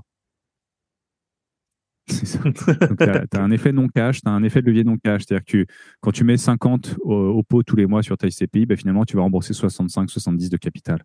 Mais, euh, mais ça te demande quand même un effort tous les Mm. mois. Et euh, si tu cherches un produit qui va te générer du rendement, c'est peut-être pas pour mettre au pot tous les mois. Donc, ce qui fait que ce qui est vendu, c'est une stratégie de euh, préparation de la retraite. C'est-à-dire, tant que tu es actif, euh, bah, tu, tu te charges en SCPI, tu rembourses, tu mets au pot. Et le jour où tu passes à la retraite, bah, tu as moins de salaire, parce que ta retraite, généralement, est, est, est- une partie de ton dernier salaire. Et comme tu as fini de rembourser tes CPI, et bah, tu n'as plus d'emprunt et tu as moins de fiscalité. Donc, ça te permet de vivre mieux. Yes. C'est bon, c'est la théorie, sauf que tu vends ça à des gens qui ont 40 ans, donc euh, des gens qui ont mon âge, et que quand tu parles de, de la retraite à des gens qui ont 40 ans, bah, ça marche pas. Quoi. C'était, on n'est pas prêt. On n'est pas prêt à préparer le- à Ouais. se dire euh, dans, dans, dans 20 ans, euh, dans 20 ans, je suis à la retraite. Non, non, dans 20 ans, je serai dans la force de l'âge. Moi, je ferai de l'âge. Je ferai, je ferai encore des triathlons. euh, J'aurai monté Mhm. 14 boîtes. hein, ça. Donc euh, voilà, Mhm. c'est, c'est psychologiquement, enfin, marketingment parlant, c'est, c'est plus dur à faire passer. Quoi. Donc voilà pour les CPI. euh, je dirais que c'est, euh, euh, c'est, euh, c'est un bon outil de diversification de fonds de portefeuille, mais il faut pas.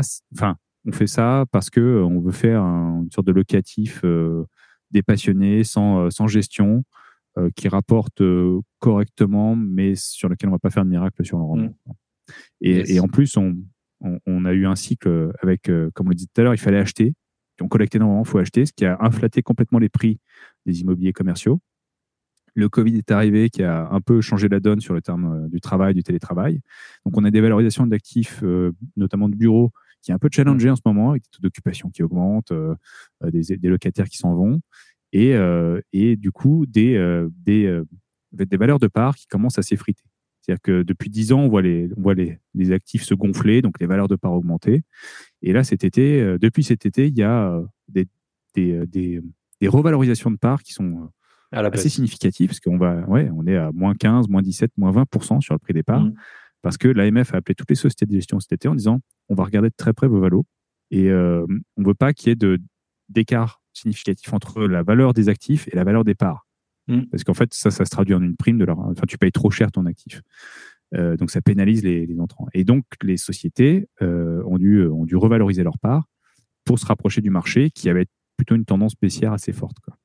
Donc, euh, donc forcément, le, quand tu as ton conseiller qui te dit le lundi achète des parts de SCPI, tu les achètes le mardi et le mercredi, on t'annonce que ça vaut moins 17%, et que tu as payé 10% de frais. et que tu as payé des impôts. payé 10% de frais, donc là, c'est vraiment violent.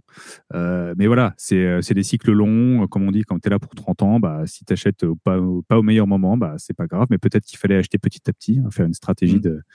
euh, de d'investissement euh, étalé dans le temps pour justement limiter ce genre de, ce genre de risque. Mais c'est vrai que c'est, on n'est pas habitué à voir ça sur l'immobilier. On se dit pas, mince, ça peut prendre, ça peut, ça peut perdre 17%, euh, voilà, d'un coup comme ça, sans que, sans prévenir. C'est pas, c'est pas intuitif pour l'immobilier. Yes. Ok. Bon, on peut enchaîner sur Upstone, c'est pour ça que tu es là. Bah voilà. Hein. Upstone. Donc, euh, donc, je travaille dans les CPI. Euh, uh-huh. J'ai euh, jusqu'en 2015 où la vague du crowdfunding arrive. on a. tu peux expliquer pour ma mère écoute le podcast crowdfunding. Donc pour les gens qui sont qui sont pas. Alors le crowdfunding, c'est le financement participatif, financement par la foule. c'est en fait c'est euh, quand on y réfléchit, les CPI, elles sont crowdfundées. Hein, c'est euh, mmh. plein de petits épargnants qui se réunissent pour investir dans un véhicule qui est géré par des tiers pour faire de l'investissement locatif. Euh, le crowdfunding, ça va être, on va dire, un, un système similaire. C'est-à-dire que d'un côté de la plateforme, on va avoir des projets. Et à l'époque, ça commence par des projets de start-up, des projets de, d'entrepreneuriat. et de l'autre côté de la plateforme, on a des investisseurs qui vont soutenir ces projets. Et le crowdfunding, c'est quoi? C'est simplement la, on va dire, la digitalisation de l'offre et de la demande. On va pouvoir présenter des produits sur une plateforme, générer une, euh, générer une communauté d'investisseurs autour d'une thématique qui va être la start-up, qui va être euh, l'immobilier, pour leur proposer des projets dans ce sens-là. Donc en fait, c'est ce qui existait déjà avec le marché boursier, avec euh, les CPI, les fonds privés, mais on le démocratise et on le digitalise, donc on le rend plus accessible.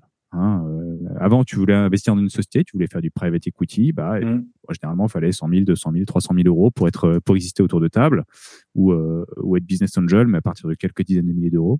Là, on te dit, euh, bah, le ticket d'entrée, c'est 100 euros. Voilà. Donc, tu peux, tu peux investir. Bon, ça a commencé à 1000, 2000, 5000, mais on l'a fait, on l'a fait baisser avec le temps. Mmh. Dis, bah, y a, tu peux être petit investisseur et, et faire des petits investissements. Il n'y a pas de raison. Donc le crowdfunding, c'est ça, c'est euh, des plateformes digitalisées d'investissement.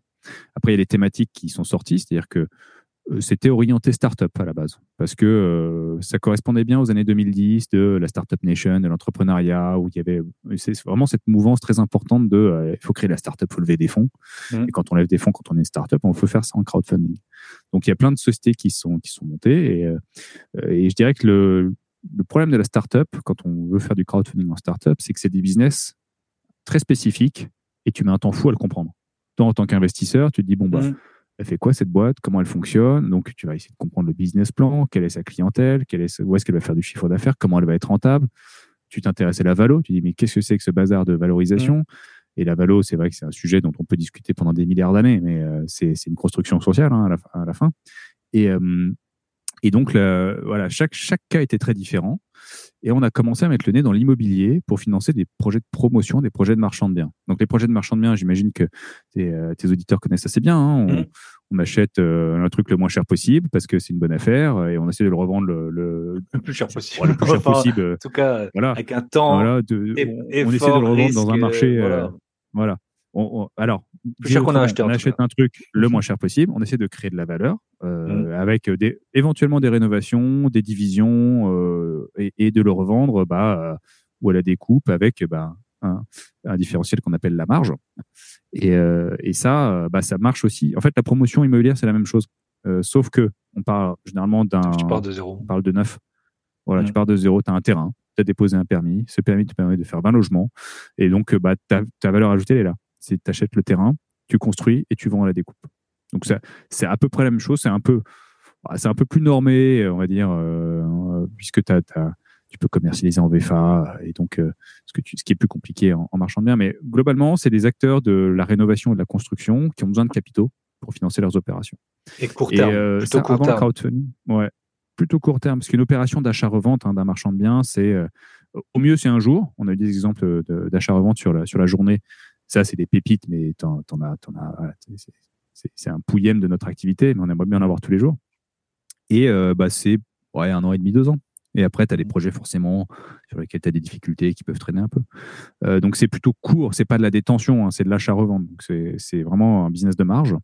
Et la promotion, c'est pareil, on intervient généralement quand le permis est obtenu, quand tu as un peu de commercialisation, euh, et ça dure un an et demi, deux ans, le temps, le temps de construire et de solder tous les lots. Donc, euh, nous, on propose de faire des investissements là-dessus. Euh, et donc, c'est des business qui sont assez leveragés. Donc, tu as, un effet de levier. L'opérateur lui-même va obtenir allez, 80, 80% de dette. Cette fameuse dette in fine que tu rembourses à la fin, mmh. avec, avec les intérêts. Et, et, donc, il va, trouver 20, il va devoir trouver 20% d'apport. Et ces 20% d'apport, euh, où il les met, mais il va être limité en nombre d'opérations parce que peut-être faire une, deux, trois opérations, où il se dit, bah, je partage mon tour de table avec des investisseurs. Euh, ces opérateurs, avant qu'on arrive en tant que plateforme, ils trouvaient du financement. Hein. Ils allaient voir euh, les quelques copains ça qui ont réussi. Hein. Oui, c'est ça, c'est ça. C'est pour ça qu'on a, on a souvent l'impression que c'est arrivé il y a une dizaine d'années. Non, non, les marchands, voilà, ils ont toujours existé, ils ont toujours fait des tours de table. Euh, ou tu connais des gens euh, qui ont un peu d'argent et tu les fais venir pour les faire croquer un peu, ou, euh, ou tu passes par des intermédiaires qui vont te trouver de, de, l'argent que tu vas payer, ou avant un peu, allez, début 2000, entre 2005 et 2015, il y a des fonds d'investissement qui sont créés pour investir, mais sur des plutôt grosses opérations. Et nous, on arrive avec nos plateformes en disant, bah, on va faire la même chose, sauf que le ticket d'entrée, ça va pas être 100 000 euros, ça va être 100 euros ou 1000 euros selon, selon les plateformes. Donc, on, voilà, on a un porteur de projet qui, basiquement, va nous dire, euh, bon, moi, j'ai cet immeuble à acheter. Euh, il vaut un million deux. Je pense qu'une fois que je l'ai retapé et que je l'ai repositionné, je fais 2 millions. Euh, donc, j'ai besoin de ou, ou vous me le financez complètement. Mais moi, il faut que j'aille vite parce que vous allez me coûter 10-12% par an. C'est la rémunération des investisseurs. Mmh. 10-12% par an, donc il faut, que, faut vraiment que mon plan il aille vite, ou je fais un effet de levier bancaire, et sur le million d'euros nécessaire, bah, je vais avoir besoin de 100 ou 200 000 euros seulement, parce que je vais mettre mes fonds, euh, euh vous allez La banque, elle met un million, 800 000 et tout ça. Voilà. Ça, en fait, la banque, que je pense, juste qu'il faut peut-être rappeler pour les gens qui sont pas là-dedans, la banque veut pas prendre tous les risques quand il y a des marchands. Euh, mm. Et donc souvent, bah, si toi tu veux te lancer tout seul sur un petit projet, souvent les, gens ils en parlent. Il faut que tu mettes euh, 30%, enfin entre 20 et 40, souvent ce qu'on dit. Et là, en fait, ça permet de lever des fonds sur la part que la banque veut pas prendre euh, comme risque. En fait, c'est c'est ça. C'était ça. qui était très dur à trouver pour les débutants. Après, quand tu es plus gros, tu. Ouais, le, le, le, concept simple de la, de la banque, c'est de se dire, je suis pas là pour prendre des risques, parce que souvent on dit, ouais, les banques prêtent pas, elles prennent pas de risques. Non, non, mais elles sont pas là pour ça. Euh, elles sont pas là pour ça. Euh, c'est de se dire, l'actif, il vaut combien au jour où on l'achète? Il vaut 100. Moi, je prête 60, 80 max parce que euh, je veux que l'opérateur mette de l'argent qu'il peut perdre. Hein. Imagine, toi, tes banques, tu finances euh, un actif qui vaut 100, tu prêtes 60, tu dis si jamais le type me plante, bah, je peux le vendre 60 l'actif et j'ai pas perdu mmh. d'argent. Donc c'est voilà, c'est euh, un effet de collatéral. Et, et, et, donc, comme tu le dis, les, où tu es marchand de biens un peu junior et bah, le robinet de la banque, il est clairement fermé. Parce que c'est comme rentrer en boîte. Si tu n'es pas rentré en boîte, en fait, tu rentres pas en boîte. Et la banque, si tu n'as jamais eu de crédit, tu n'auras pas de crédit. c'est trivial. Donc, il faut faire tes premières opérations. Donc, il faut trouver ton tour de table. Et puis, il y a des opérations qui sont trop petites pour adresser les banques. Euh, les banques, euh, bah, elles aiment... en fait, euh, la rémunération, c'est la même qu'elles prêtent 100 000 euros. Enfin, le travail, pardon, est le même que tu prêtes 100 000 euros ou un million d'euros. Voilà. le passage en comité, mais elles vont gagner plus d'argent en proportion sur un deal à un million. Mm. Donc, voilà, tu as des banques qui prêtent jusqu'à 2 millions, entre 2 et 5, au-delà de 5, tu as des banques qui sont mmh. un peu catégorisées. Mais globalement, quand tu es marchand de biens et si tu as un deal à 200 000 euros, eh bah, eh bah, ça va être la croix et la, la bannière. Alors tu vas peut-être dire, bon, je fais du patrimoine, donc tu vas, tu vas, tu vas pas tout lui dire. Tu vas dire, mmh. je, ça arrive, hein, c'est même plutôt fréquent. Hein, et, et, la banque est pas perdante dans ce cas-là, puisque tu as des pénalités de remboursement anticipé. Mais tu dis, bon, c'est du patrimoine, tu fais, tu fais ton opération, tu la revends beaucoup plus tôt que prévu la banque va te dire bah oui mais ça devait durer 25 ans ça a duré deux ans. Bah, c'est pas grave je paye mes pénalités de retard et j'ai fait ma première opération etc mais bien souvent voilà tu as une opération à 200 000 300 000 euros la banque ça va être très dur de la trouver. Donc là modulo la, marge que tu peux attendre et, donc le business plan on peut te la financer intégralement. Euh, on peut se substituer à la banque du coup tu mets tes fonds mmh. propres on finance le reste et, euh, et, ça, doit, ça doit avoir une bonne marge parce que, comme on l'a dit tout à l'heure, bah, nous, l'argent, il coûte 12% par an. 10 à 12% par an pour les investisseurs. Et, et, ça va vite. Hein, de, ça, ça va vite fait de ronger la marge. Donc, nous, quand on regarde mmh. un dossier, on regarde la marge, on regarde si le chiffre d'affaires il est cohérent avec la marge parce que on peut faire des marges de 40%. Hein, si tu vends 20% euh, en dessous du marché, effectivement, tu, tu, fais des super marges, mais sauf que tu vas jamais le vendre, ton, ton truc. Et euh, donc, on, on, essaie de comprendre si le chiffre d'affaires est cohérent. S'il est cohérent, il faut que le prix soit bien acheté. Si c'est bien acheté, on va, on va mettre les honoraires. Donc, euh, voilà, si tu as des travaux à faire, si tu as un architecte à payer, si tu as les frais financiers qu'on va intégrer, notre commission, et s'il reste suffisamment de marge, le, le, projet est validé. Donc, on peut le financer intégralement. Mais, comme on l'a dit, si c'est pour faire 5% de marge à la fin, c'est trop juste. Quoi.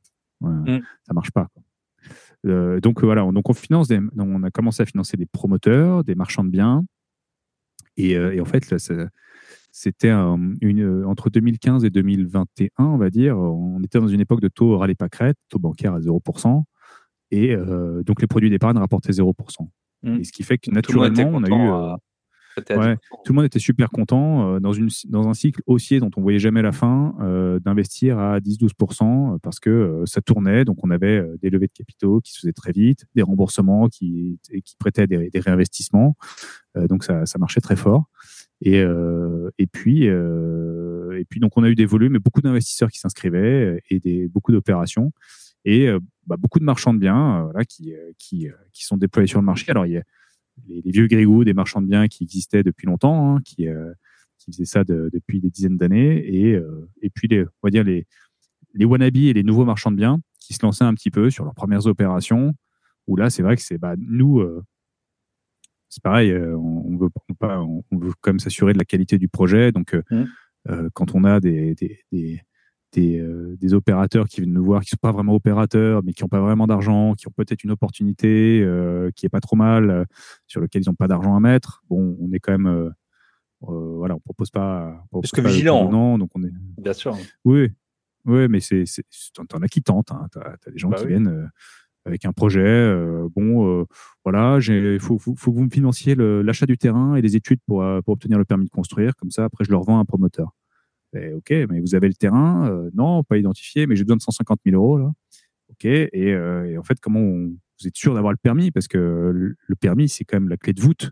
Ouais, euh, de ton projet, quoi. promotion. Donc, c'est là, ouais, c'est là où tu as le maximum de risque. C'est-à-dire que c'est là tu vas définir ta constructibilité et donc ton, ton, la valeur du terrain. En fait, ça, mmh. ça, ça, marche pas, votre truc, quoi. Et, euh, donc voilà, on a eu, on a eu des dossiers comme ça de, de types qui veulent monter des hôtels euh, euh, alors qu'ils habitent pas là où ils veulent faire un hôtel et qui sont même pas hôteliers, et qui savent même pas faire un business plan. Donc voilà, bah après ça, on les trie assez rapidement. Hein. et puis, et puis voilà, tu as, as, ceux qui, qui font des petites opérations, qui tentent un truc, bon, qui, qui est pas prêt, donc donc ça marche pas. Et puis après, voilà, il y a des opérations qui se passent bien aussi. Hein. Mmh. Tu peux donner un peu des métriques, genre de combien donc là, tu fais depuis 2015, hein, t'as dit, donc ça fait 8 mmh. ans. Euh, peut-être combien vous mmh avez financé de projets, combien vous en retenez peut-être euh, sur ce, qu'on vous propose, euh, combien combien il y a peut-être de, de retard, de problèmes, enfin voilà un peu les. Alors. On a, alors, Upstone existe depuis 2015. On a commencé à lever des fonds fin 2016 parce qu'il fallait avoir un agrément de l'autorité des marchés financiers qui a pris un petit peu de temps à obtenir. C'est normal. Euh, on a, euh, on s'est rapproché d'une autre plateforme qui s'appelle Imocratie cet été et euh, Upstone seul, ça doit être 90 millions de financement depuis 2016. Si on ajoute Imocratie, on doit être à 130. Sur le tout, on a remboursé, je pense, dans les 80 millions depuis. Ok. combien de combien de projets on collecte? Enfin, on reçoit et combien de projets on prend, je crois que c'est un tiers, un quart, entre 25 et 30 des dossiers qui passent. je voudrais pas. parfois, on, je, vois, des concurrents qui disent non, on prend un projet sur 100, un projet sur 1000. je dis, bah, comme pour les startups. ouais, c'est, c'est, je, ils reçoivent probablement beaucoup de projets, mais, euh, mais moi, je compte pas le tout venant. Tu vois, le, type qui me dit, je vais acheter la maison de mon voisin, je, enfin, ça ne mm. fait pas partie des projets que j'analyse, quoi. Euh, et, euh, et après, en termes de retard, nous, je crois qu'on est à une quinzaine de pourcents sur les chiffres officiels, c'est-à-dire les, créances pas remboursées à temps.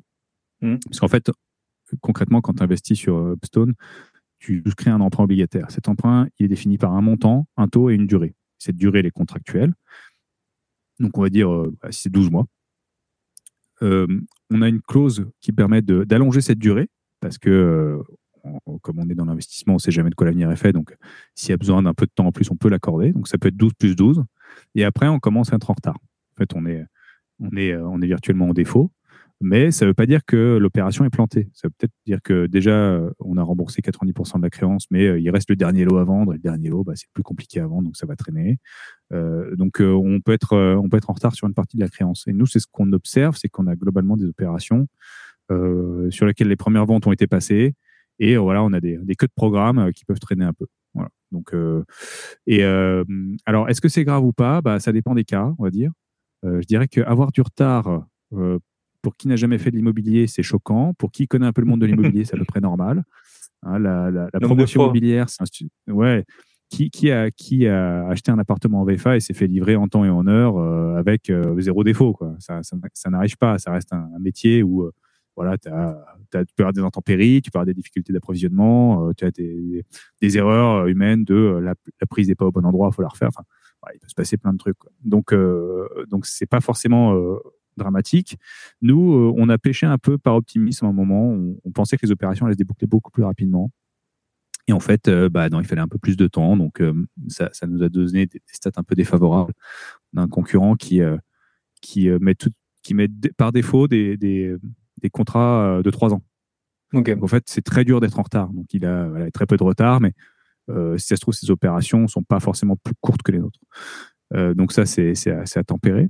Et après, ouais, il peut y avoir des cas pathologiques de, euh, on a, voilà, on a une opération euh, qui a été remboursée depuis, mais euh, une belle, une, petite maison dans le 78, je pense, qui, qui s'apprêtait bien à la division. Et l'opérateur l'achète et au moment où il commence à, curer, bah, il se rend compte qu'il y a un mur qui s'effondre complètement. et là, là, bah, forcément, tu, tu, regardes ton business plan, tu te dis, bah, ma marge, elle va forcément être chahutée parce que j'ai un peu de structure, je vais perdre du temps. Et ceux qui voulaient acheter de l'eau que, que maintenant je peux pas faire visiter parce que parce qu'il manque un mur, bah forcément ça va être un peu compliqué. Donc euh, voilà, c'est des projets sur lesquels l'opérateur l'opérateur n'a pas gagné d'argent. Mm. Il s'est donné beaucoup de mal, il n'a pas touché d'honoraires, il a payé beaucoup de frais financiers, il a été en retard, mais il a tout remboursé. Voilà. Et euh, il y a, y a d'autres cas euh, où où il faut, faut être prêt hein, quand on investit à se dire bon, c'est de l'argent qui peut être immobilisé pendant assez longtemps. Euh, même si les durées annoncées sont courtes, ça peut être un peu plus longtemps. Euh, et puis, euh, et puis, bah, il y a un cas où, parce que on, le rappelle à chaque investissement, il y a un cas où je peux ne, avoir moins d'intérêt que prévu. Mmh. Il y a un cas où je peux ne pas avoir d'intérêt. Il y a un cas où je peux perdre une partie de mon capital, voire l'intégralité de mon capital. Alors, l'intégralité du capital, intellectuellement, c'est un peu compliqué parce qu'on finance quand même des sujets immobiliers. Hein, t'imagines que si, euh, si on est le seul créancier parce qu'il n'y a pas de banque, on a quand même un collatéral normalement mmh. qui vaut quelque chose. Donc perdre tous ces sous, c'est assez dur à conceptualiser. Par contre, s'il y a une banque, et que la valorisation des actifs s'écroule, bah, d'abord tu rembourses la banque, ensuite tu rembourses les investisseurs. Donc là, là c'est à la fois rassurant de savoir qu'il y a une banque parce que tu te dis, bon, s'ils y vont, c'est que ils ont fait leur analyse de risque et que ça doit aller. Mmh. Mais, euh, mais tu as moins de place pour avoir des sûretés. Bien sûr. Donc, donc c'est forcément, euh, ça peut être, ça peut être euh, rassurant, mais un tout petit peu plus risqué pour ta tranche. Dans ce cas-là, en finance, on appelle ça la tranche mezzanine. Hein, c'est la tranche du mmh. milieu qui est entre les fonds de l'opérateur et la dette. Voilà. Si vous regardez un bilan, euh, ça, ça, se lit bien. Ça se lit bien sur un bilan. Faut, Exactement. voilà.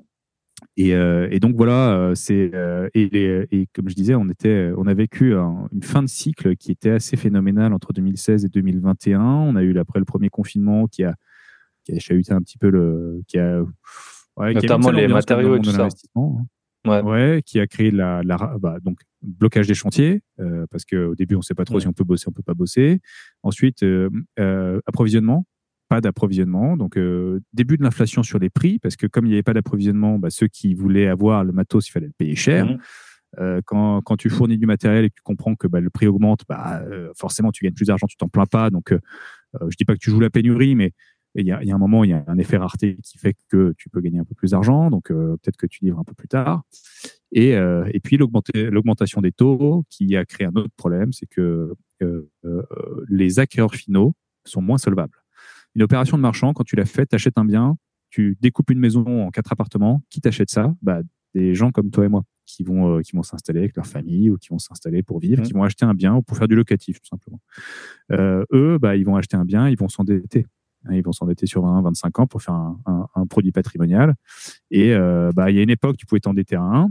Et euh, bah, peut-être qu'à 5, tu peux pas t'endetter sur les mêmes montants. C'est ce qu'on dit hein, dans la presse généralement. On a perdu des mètres carrés d'investissement mmh. parce qu'à un moment, euh, tu pouvais investir, tu pouvais lever 200 000 euros à 1%. Bah là, tu peux lever que 50 000 euros à 5%, 4%.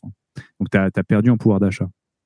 Donc, toutes les promesses que tu avais pu sécuriser à un moment, bah, les gens, quand ils vont voir la banque pour avoir leur crédit, la banque leur dit non. Donc, il faut remettre les, biens en circulation. Euh, comme les gens sont moins solvables, bah, ils, discutent vachement plus le prix, ce qui peut faire baisser les prix de sortie et donc euh, euh, écorner la marche. Donc, c'est voilà, c'est un peu ça le défi en ce moment, hein. c'est de comprendre ce qui se passe sur le marché. pour autant, il y, a, quand même une forte demande des opérateurs qui, qui ont toujours beaucoup d'opérations. Et en fait, c'est normal parce que comme le marché se tend, en fait, c'est dans les deux côtés. Ils sont bah, acheteurs et vendeurs en même temps. Voilà. Marchand, c'est ça en fait. Oui, oui, en permanence. En permanence, mm. c'est de deux côtés. C'est-à-dire que tu dois chercher de la matière première. Comme c'est un métier de flux. Tu achètes, tu vends, tu achètes, tu vends. C'est pas, c'est pas, c'est pas dû à la mm. rentabilité long terme. Donc, si tu achètes plus et tu vends plus, en fait, tu fais plus de chiffres. Donc, tu vis plus. Donc, tu dois chercher des opérations en permanence et tu dois les déboucler et les vendre en permanence. Avec, avec des effets de bord que sur certaines OP, tu, tu, gardes en stock euh, parce que ça, c'est un peu plus de mal, un peu de mal à sortir. D'autres qui vont, qui vont se passer très vite. Et, euh, donc, tu cherches de la matière première. Donc, euh, les taux qui augmentent, bah, ça fait partie de la vie. Donc, tu l'intègres dans ton prix. Et donc, quand tu vas voir un, vendeur d'un, bien sur lequel tu vas travailler, bah, déjà, tu as un peu plus de temps pour le négocier parce que on est moins dans la frénésie de j'achète en 24 heures, il faut que j'achète, sinon c'est quelqu'un d'autre qui l'achète. Mmh.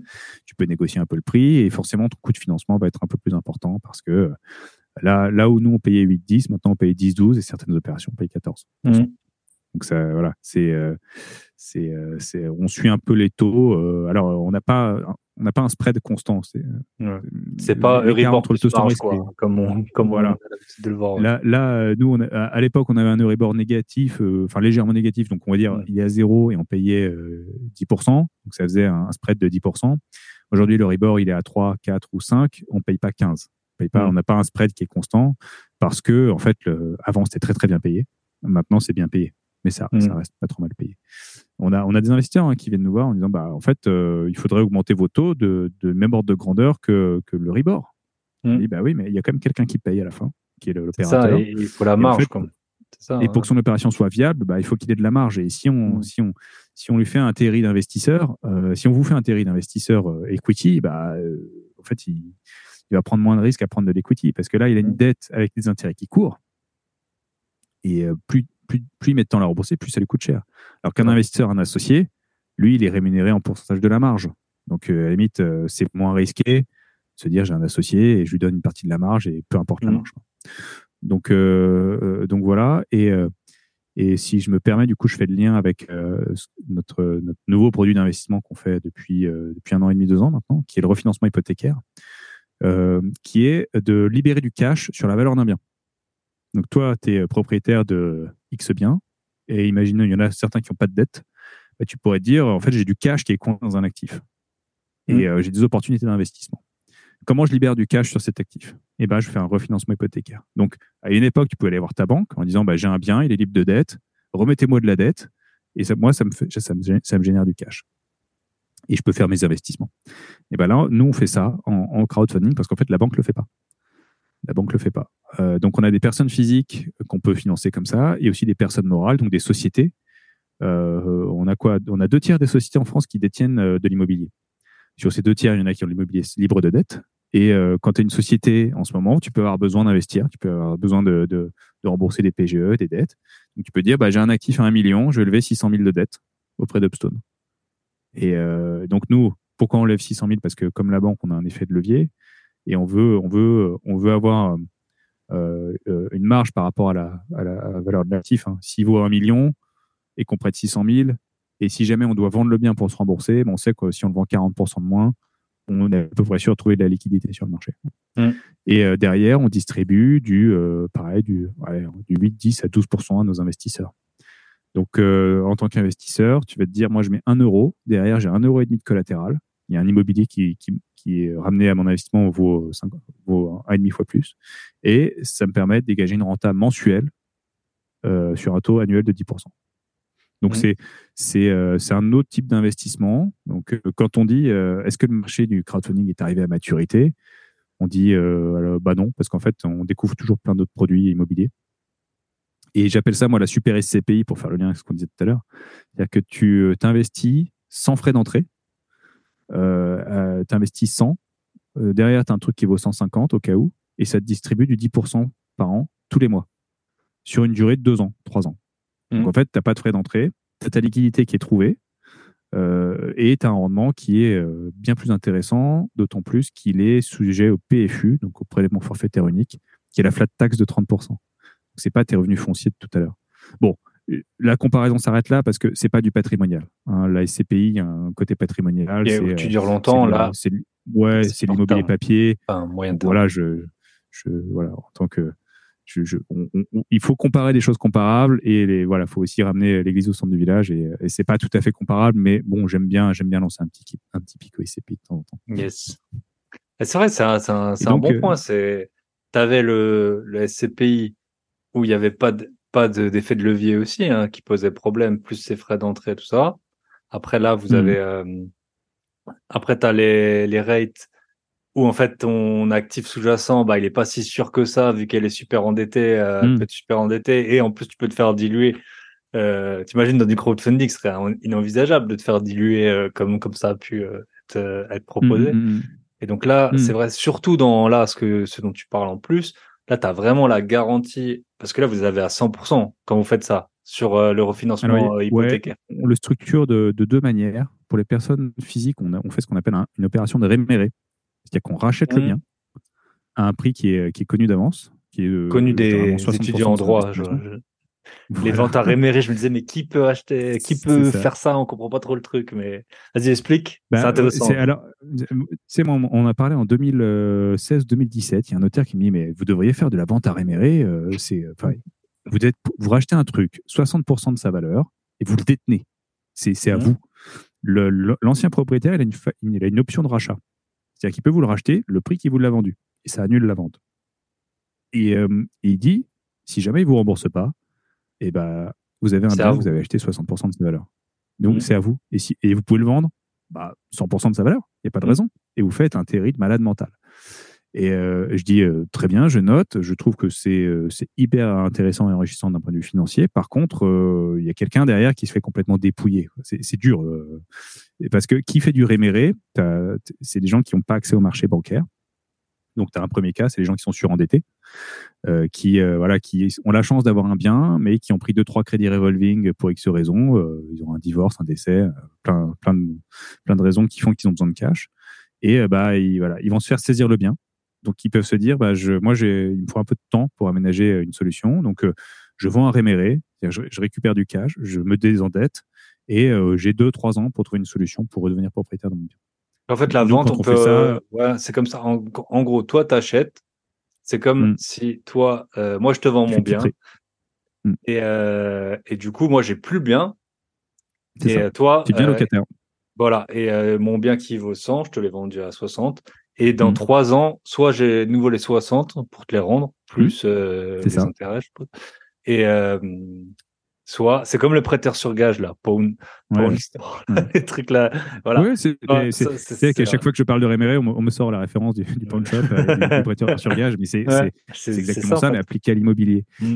et, euh, et, donc voilà tu as deux trois ans pour te refaire euh, une santé financière. Donc tu peux Euh, tu peux généralement, c'est là où tu retrouves un, as retrouvé un CDI, mais tu as, besoin de te désendetter de tes, tes, emprunts toxiques, donc tu te voilà. Et puis au bout de trois ans, tu redeviens un peu bankable au niveau de la banque parce que tu as un CDI, donc tu peux réemprunter pour racheter ta maison. Mmh. Et alors c'est c'est une solution financière qui est forcément un peu coûteuse dans ce cas-là, puisque il y a des coûts d'intermédiation et, il y a un, taux d'intérêt. Enfin, il y a, il y a un intérêt versé aux investisseurs. Donc, euh, bon, le cas pathologique, je dirais, c'est le côté euh, surendettement, mais tu as un cas de euh, je suis trop âgé et j'ai besoin de déménager. Donc, ça, ça vient substituer au crédit relais. Là, on a une personne qui est, qui est venue nous voir qui dit bah, Moi, j'ai j'ai de l'immobilier, j'ai quatre appartements, j'aimerais bien garder cela et je vais vendre celui-ci pour acheter celui-ci, mais en fait, il me faut un peu de temps pour le vendre parce qu'aujourd'hui, les transactions sont avec un petit peu de temps. Donc, prêtez-moi de l'argent, je vous mets ça en collatéral je déménage, j'achète celui-ci et euh, bah en fait je vais le vendre de toute façon. Donc en fait euh, euh, on fera ce qu'on nous ce qu'on a fait, on, appelle ça une vente avec complément de prix. On l'achète 60, la personne le vend, et on récupère nos 60 et entre temps on aura touché du rendement. Mm. C'est pas c'est pas très spéculatif, mais c'est pas c'est pas ce qu'on veut faire. Et de la même manière, la personne qui a fait un réméré et qui ne peut pas racheter son bien, parce que finalement, sa, liquidité, son plan de liquidité marche pas. Si on doit être amené à vendre le bien nous, on va le vendre le plus cher possible et on va récupérer pas plus de 60. Donc on essaie de, d'avoir un côté un peu équilibré parce que on estime sinon il n'y a pas d'alignement d'intérêt. Tu rachètes mmh. le bien à quelqu'un, tu as tout intérêt à ce qu'il ne le rachète jamais pour mmh. faire un terri. Alors, je dis pas qu'il y a certains cas de figure, on pourrait pas le faire parce que euh, finalement, si tu vends le, bien 110 ou 120, qui est bien au-dessus de son estimation, bah, peut-être parce qu'il y a eu de l'inflation, tu pourrais faire un partage de la valeur au-dessus. Mais euh, non, ça marche pas comme ça. Donc, euh, donc le réméré, c'est un outil très puissant qui permet de titrer, qui permet de trouver des solutions. On estime que la, taille du marché, elle est, elle est, adressable, elle est aux alentours du milliard en France. Okay. Donc, tu as suffisamment de gens qui sont propriétaires d'un bien et qui n'ont pas accès au marché bancaire et qui peuvent faire du réméré. Ça ne veut pas dire qu'ils en ont besoin. Donc, la taille du milliard, c'est, un coup de louche. Hein en tout cas, on pense qu'on en a sous le pied. Euh, et la deuxième façon de le faire, c'est la fiducie. En fiducie sûreté, on peut prêter à une société et, euh, mettre un bien en fiducie sûreté face à cet emprunt. Donc la société, généralement, elle détient, euh, elle a une, société business type SAS, une SCI qui détient l'actif immobilier. Et on lui dire, bah, je te prête sur ta SAS parce que c'est là où tu as besoin d'argent.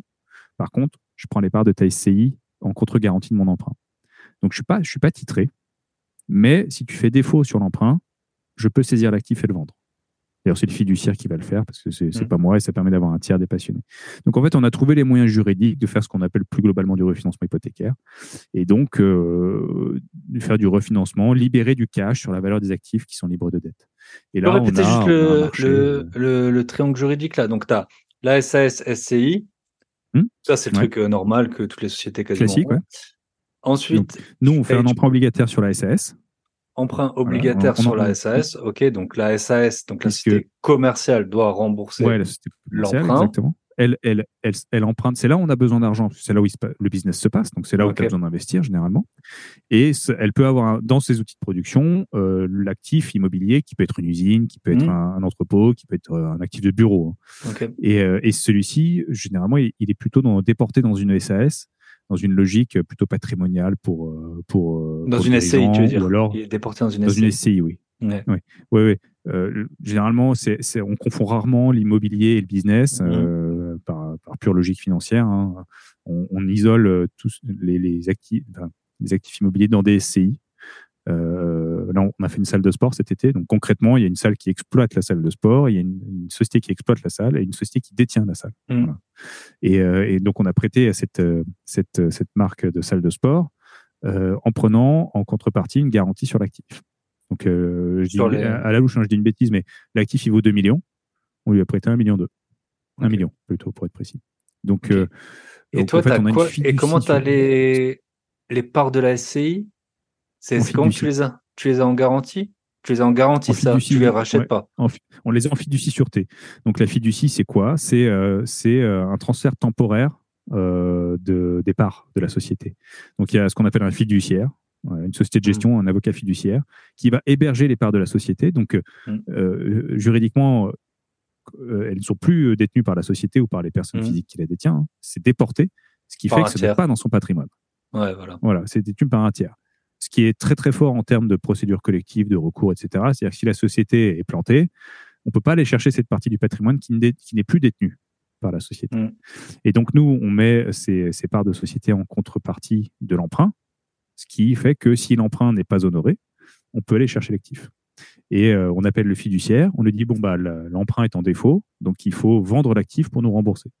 Donc le fiduciaire va faire deux choses, il va nommer un expert et un commercialisateur pour avoir une expertise du bien à, au moment où, du défaut, on va dire, et un commercialisateur bah, qui va se charger de tâter le marché pour voir à qui pourrait vendre ça. Et son intérêt, c'est pas juste de nous rembourser, c'est son premier intérêt, mais c'est aussi de bah, rembourser, euh, enfin de, dégager le plus de liquidité possible pour euh, donner un excédent éventuellement à l'emprunteur. Donc voilà, c'est bon, c'est le mécanisme juridique de, fonctionnement de, de la garantie. Quoi. Ok. Mm. Et, là, et juste pour la vente à réméré, euh, tu as des frais de mm. notaire classiques dans ce type de vente? 2% 2% tu as les frais réduits parce qu'en fait, on achète en marchand. L'idée, mm. c'est de, de, faire une opération qui va durer moins de 5 ans. Aujourd'hui, on les, euh, on les estime sur 2 ans.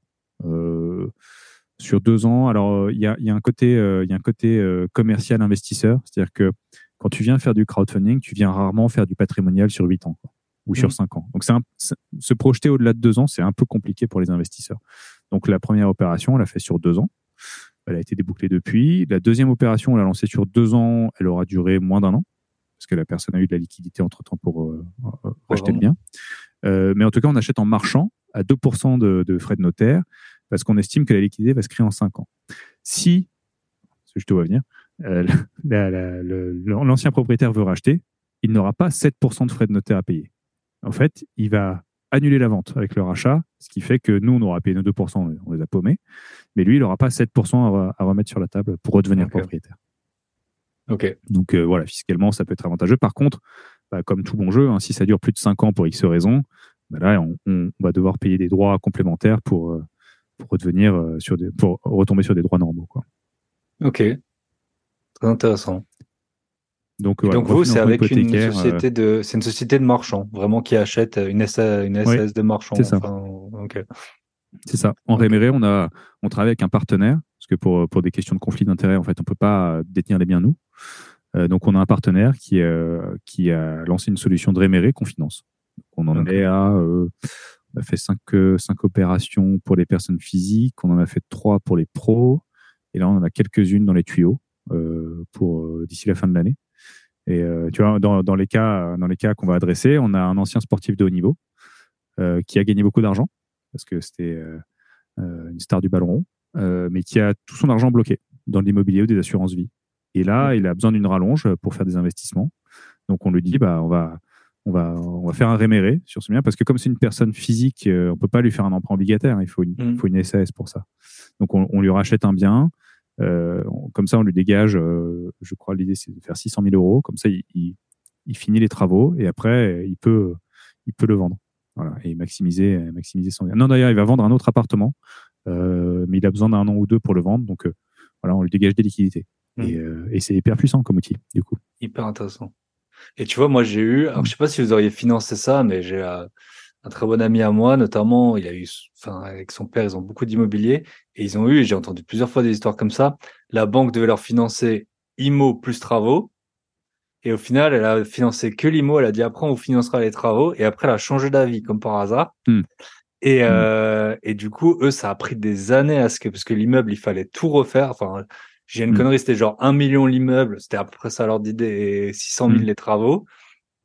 Et en fait, euh, en gros, bon, heureusement, ils ont des gros revenus et tout, mais en gros, ils ont acheté les 1 million et après les 600 000, ils ont dit, ah ben non, on les finance pas. Et euh, c'est plus notre ah, bah, c'est, le frisson de l'investissement. Hein. Ouais, voilà. Moment, euh, euh, tu peux te retrouver dans des situations que tu n'avais pas prévues et donc te, te, porter et du coup, C'est vrai que dans ce cas, il aurait pu. Ça, ils auraient pu passer par vous à la limite. Pour après, il aurait fallu revendre. Il aurait fallu revendre. Ouais.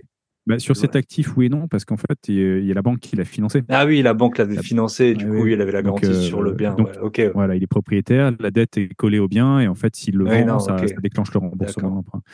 Non, mais s'ils avaient eu un autre actif, par exemple. Ouais, voilà. S'ils avaient un autre actif, ce qui, ce, qui, peut se trouver généralement sur les gens qui ont un peu de patrimoine, c'est que, euh, voilà, si tu es un marchand un peu avisé, il y a un moment, tu as, quand même gardé un peu des biens dans, quelque part, en disant, on sait jamais, quoi. Hein, pour faire du patrimoine. Et, euh, et bah, il y a un moment, ta dette, elle peut être remboursée parce que, parce que ou tu l'as acheté pas cher ou tu l'as gardé suffisamment longtemps.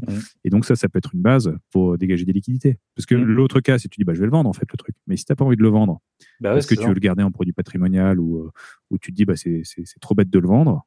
euh, et Ou bah, t'as et de bah, la tu plus-value à payer, des choses comme ça. Ouais, sur la plus-value. tu peux dire, voilà, soyons intelligents, regardons euh, quel va être le coût associé à cette opération de financement et ça peut être acceptable par rapport à, au TRI de l'investissement que tu projettes de faire avec, ce, avec, ce, avec ces fonds.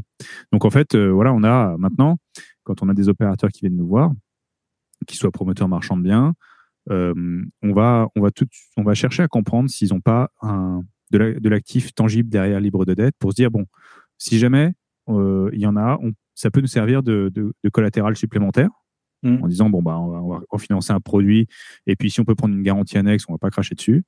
Euh, et puis ça peut être euh, voilà ce fameux type qui nous dit bah moi j'ai besoin de 100 000 euros pour acheter un terrain je sais pas où et pour payer des études avec je sais pas qui.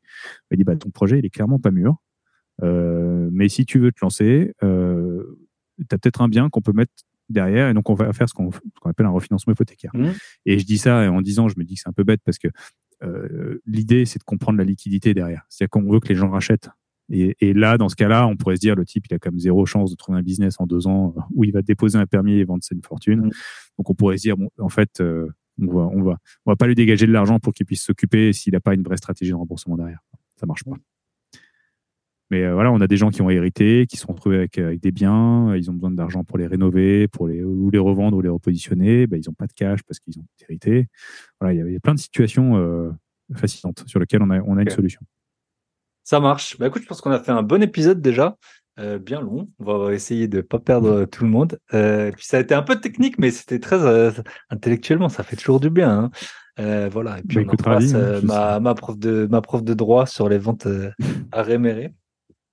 C'est vrai que c'est un terme qui est, qui est, qui est assez peu diffusé, voilà, qui est souvent connoté parce que tu peux faire de très bonnes opérations de marchand en faisant du réméré. Mm. tu as, des, voilà, t'as des spécialistes qui se disent bon, bah, moi, je dépanne quelqu'un, je lui rachète un actif des côtés. Et si jamais il ne le rachète pas, bah, en fait, moi, je le, je le vends et, et je fais, je fais une Mm. très bonne plus-value. Euh, voilà, ça peut arriver. Ça peut arriver. C'est souvent, c'était souvent utilisé comme ça hein, par, par les marchands. hein. C'est bon, c'est une opportunité, on va dire. C'est-à-dire quand tu Yes. le fais, toi, le réméré, tu sais dans quoi tu mets les pieds. Oui. Voilà, il y a des, des, des dimensions sociales et solidaires qu'on essaie d'ajouter pour, pour que ce soit sympa. Et réméré, c'est pas très Mm. beau, en plus comme, euh, comme mot. Ah, mais moi, bah après, on va, on va clôturer. Mais euh, moi, j'avais euh, notamment, bah, je travaille euh, aussi dans, dans la finance et euh, des sociétés, c'est connu, qui rachètent surtout aux États-Unis des assurances vie euh, et qui, euh, donc en fait, c'est des gens qui ont payé toute leur vie et qui peuvent plus, par exemple, payer la prime et qui vont tout perdre. Ou alors, euh, et du coup, en fait, eux, ils leur rachètent, ils font un genre de viager d'assurance vie. C'est un truc qui est Mhm. assez courant. Et, alors, et en fait, en gros, ils gagnent de l'argent quand la personne meurt. Donc au début, tu te Mhm. dis c'est un peu immoral, mais en fait, après, quand tu creuses le truc, euh, par exemple, il y avait beaucoup de, de gays qui font ça. Et en fait, ils se disent, euh, ma famille, elle m'a rejeté parce que je suis gay, euh, surtout ceux qui Ouais, ont euh, j'ai pas 70 d'enfant, ans, donc, euh, 80 ans, ouais. voilà. Et ils disent, ma famille, elle m'a rejeté toute ma vie, j'ai pas envie qu'ils héritent maintenant de, de tout ce que j'ai fait. Donc en gros, j'hérite pour moi-même. Le jour où je meurs. Ça va, il y a 500 000 qui va tomber, bah, vous me donnez 300 maintenant, et puis, euh, et puis voilà. Ou Ouais. alors des gens pour payer leurs médicaments ou des trucs comme ça, euh, surtout aux États-Unis. Donc voilà, parfois, Ouais. l'immoral et la morale, t'as de, faut toujours regarder un peu euh, la, la, comme le viager, tu vois, il y a beaucoup de gens, euh, ah, mais c'est horrible, tu, en fait, c'est pas si, enfin, voilà, il y a toujours deux côtés, euh, sur, sur une même pièce, c'est toujours intéressant de, de creuser, quoi. C'est ça. C'est ça. Ça C'est ça, mais c'est vrai qu'il y, y, a y les reverse mortgage qu'on a aux US où, euh, qui est un peu contre-intuitif. C'est euh, t'empruntes de l'argent et t'es payé, mais t'as ton bien derrière. Donc effectivement, euh, si, si tu prévois de, de vivre la vida locale jusqu'à jusqu'à ta mort euh, et de rien laisser à personne, bah, c'est parfait parce que tu Mhm. vas te dégager de l'equity sur ce que tu détiens. Et c'est vrai que c'est un peu contre-intuitif, mais, mais ça marche très bien. Mais voilà, je, je sens Ça marche. Si on veut te contacter. Upstone, LinkedIn, Ouais, Up- Up- Upstone. Alors Upstone, on- sur le site, on va avoir une rubrique contact. Sur LinkedIn, euh, vous pouvez m'atteindre directement. Mon adresse email, c'est arnaud@upstone.co. Voilà, n'hésitez pas Arnaud. si vous avez des questions. Eh ben merci Arnaud, ça m'a fait très très plaisir euh, de faire un épisode voilà euh, dans, de- dans ce domaine, on n'avait jamais fait et euh, je te souhaite une très bonne continuation et beaucoup de projets Mm. euh, florissants avec Upstone. Et aussi, si vous voulez reprendre vos études, Arnaud est prof. Tu peux juste dire dans quelle fac tu es, prof? Ouais, ouais, je, donne, je donne des cours de finance immobilière au master GESIC à la Sorbonne, en, programme grande école à l'ESCP, en option développement immobilier à l'ESTP et à l'ICH au CNAM. Voilà. Écoute, j'ai été ravi de, partager tout ça avec toi. Et, et voilà, n'hésitez pas. Ça marche. Bonne soirée. À très bientôt. Bye bye. Ciao. Ciao. Félicitations, vous faites partie des plus déter. On arrive à la fin de cet épisode. Je vous rappelle, si vous avez des questions sur euh, que vous voulez que je traite dans ma formation bourse, vous pouvez euh, me l'écrire. Je vous donnerai en échange un code promo très avantageux. Euh, et puis, pensez comme toujours à noter. Vous pouvez noter sur Spotify, c'est hyper simple. Vous pouvez aussi noter sur Apple Podcast, c'est hyper compliqué, ou alors partager en story. Ça fait toujours plaisir. Merci à ceux qui partagent chaque semaine. Je peux pas toujours vous repartager l'algorithme de Insta, malheureusement. Il pénalise énormément quand je partage beaucoup, euh, parce que en fait, ça, ça fait beaucoup moins de vues. Après, mes prochaines publications en font beaucoup moins. Mais vous, partagez, ça me fait hyper chaud au cœur. Et, euh, et bien sûr, vous, il vous pénalise pas parce que c'est que de temps en temps, c'est pas des repartages. Donc voilà. Comme toujours, prenez soin de vous, Prenez soin de vos proches, prenez soin de vos gros billets et on se retrouvera la semaine prochaine avec un épisode d'une qualité exceptionnelle, vous vous en doutez. J'ai pas encore prévu mon petit épisode de Noël, mais euh, je vais essayer de vous faire un truc, un truc bien. Peut-être un truc en famille, on va voir. Allez, bonne semaine à tous, bye bye.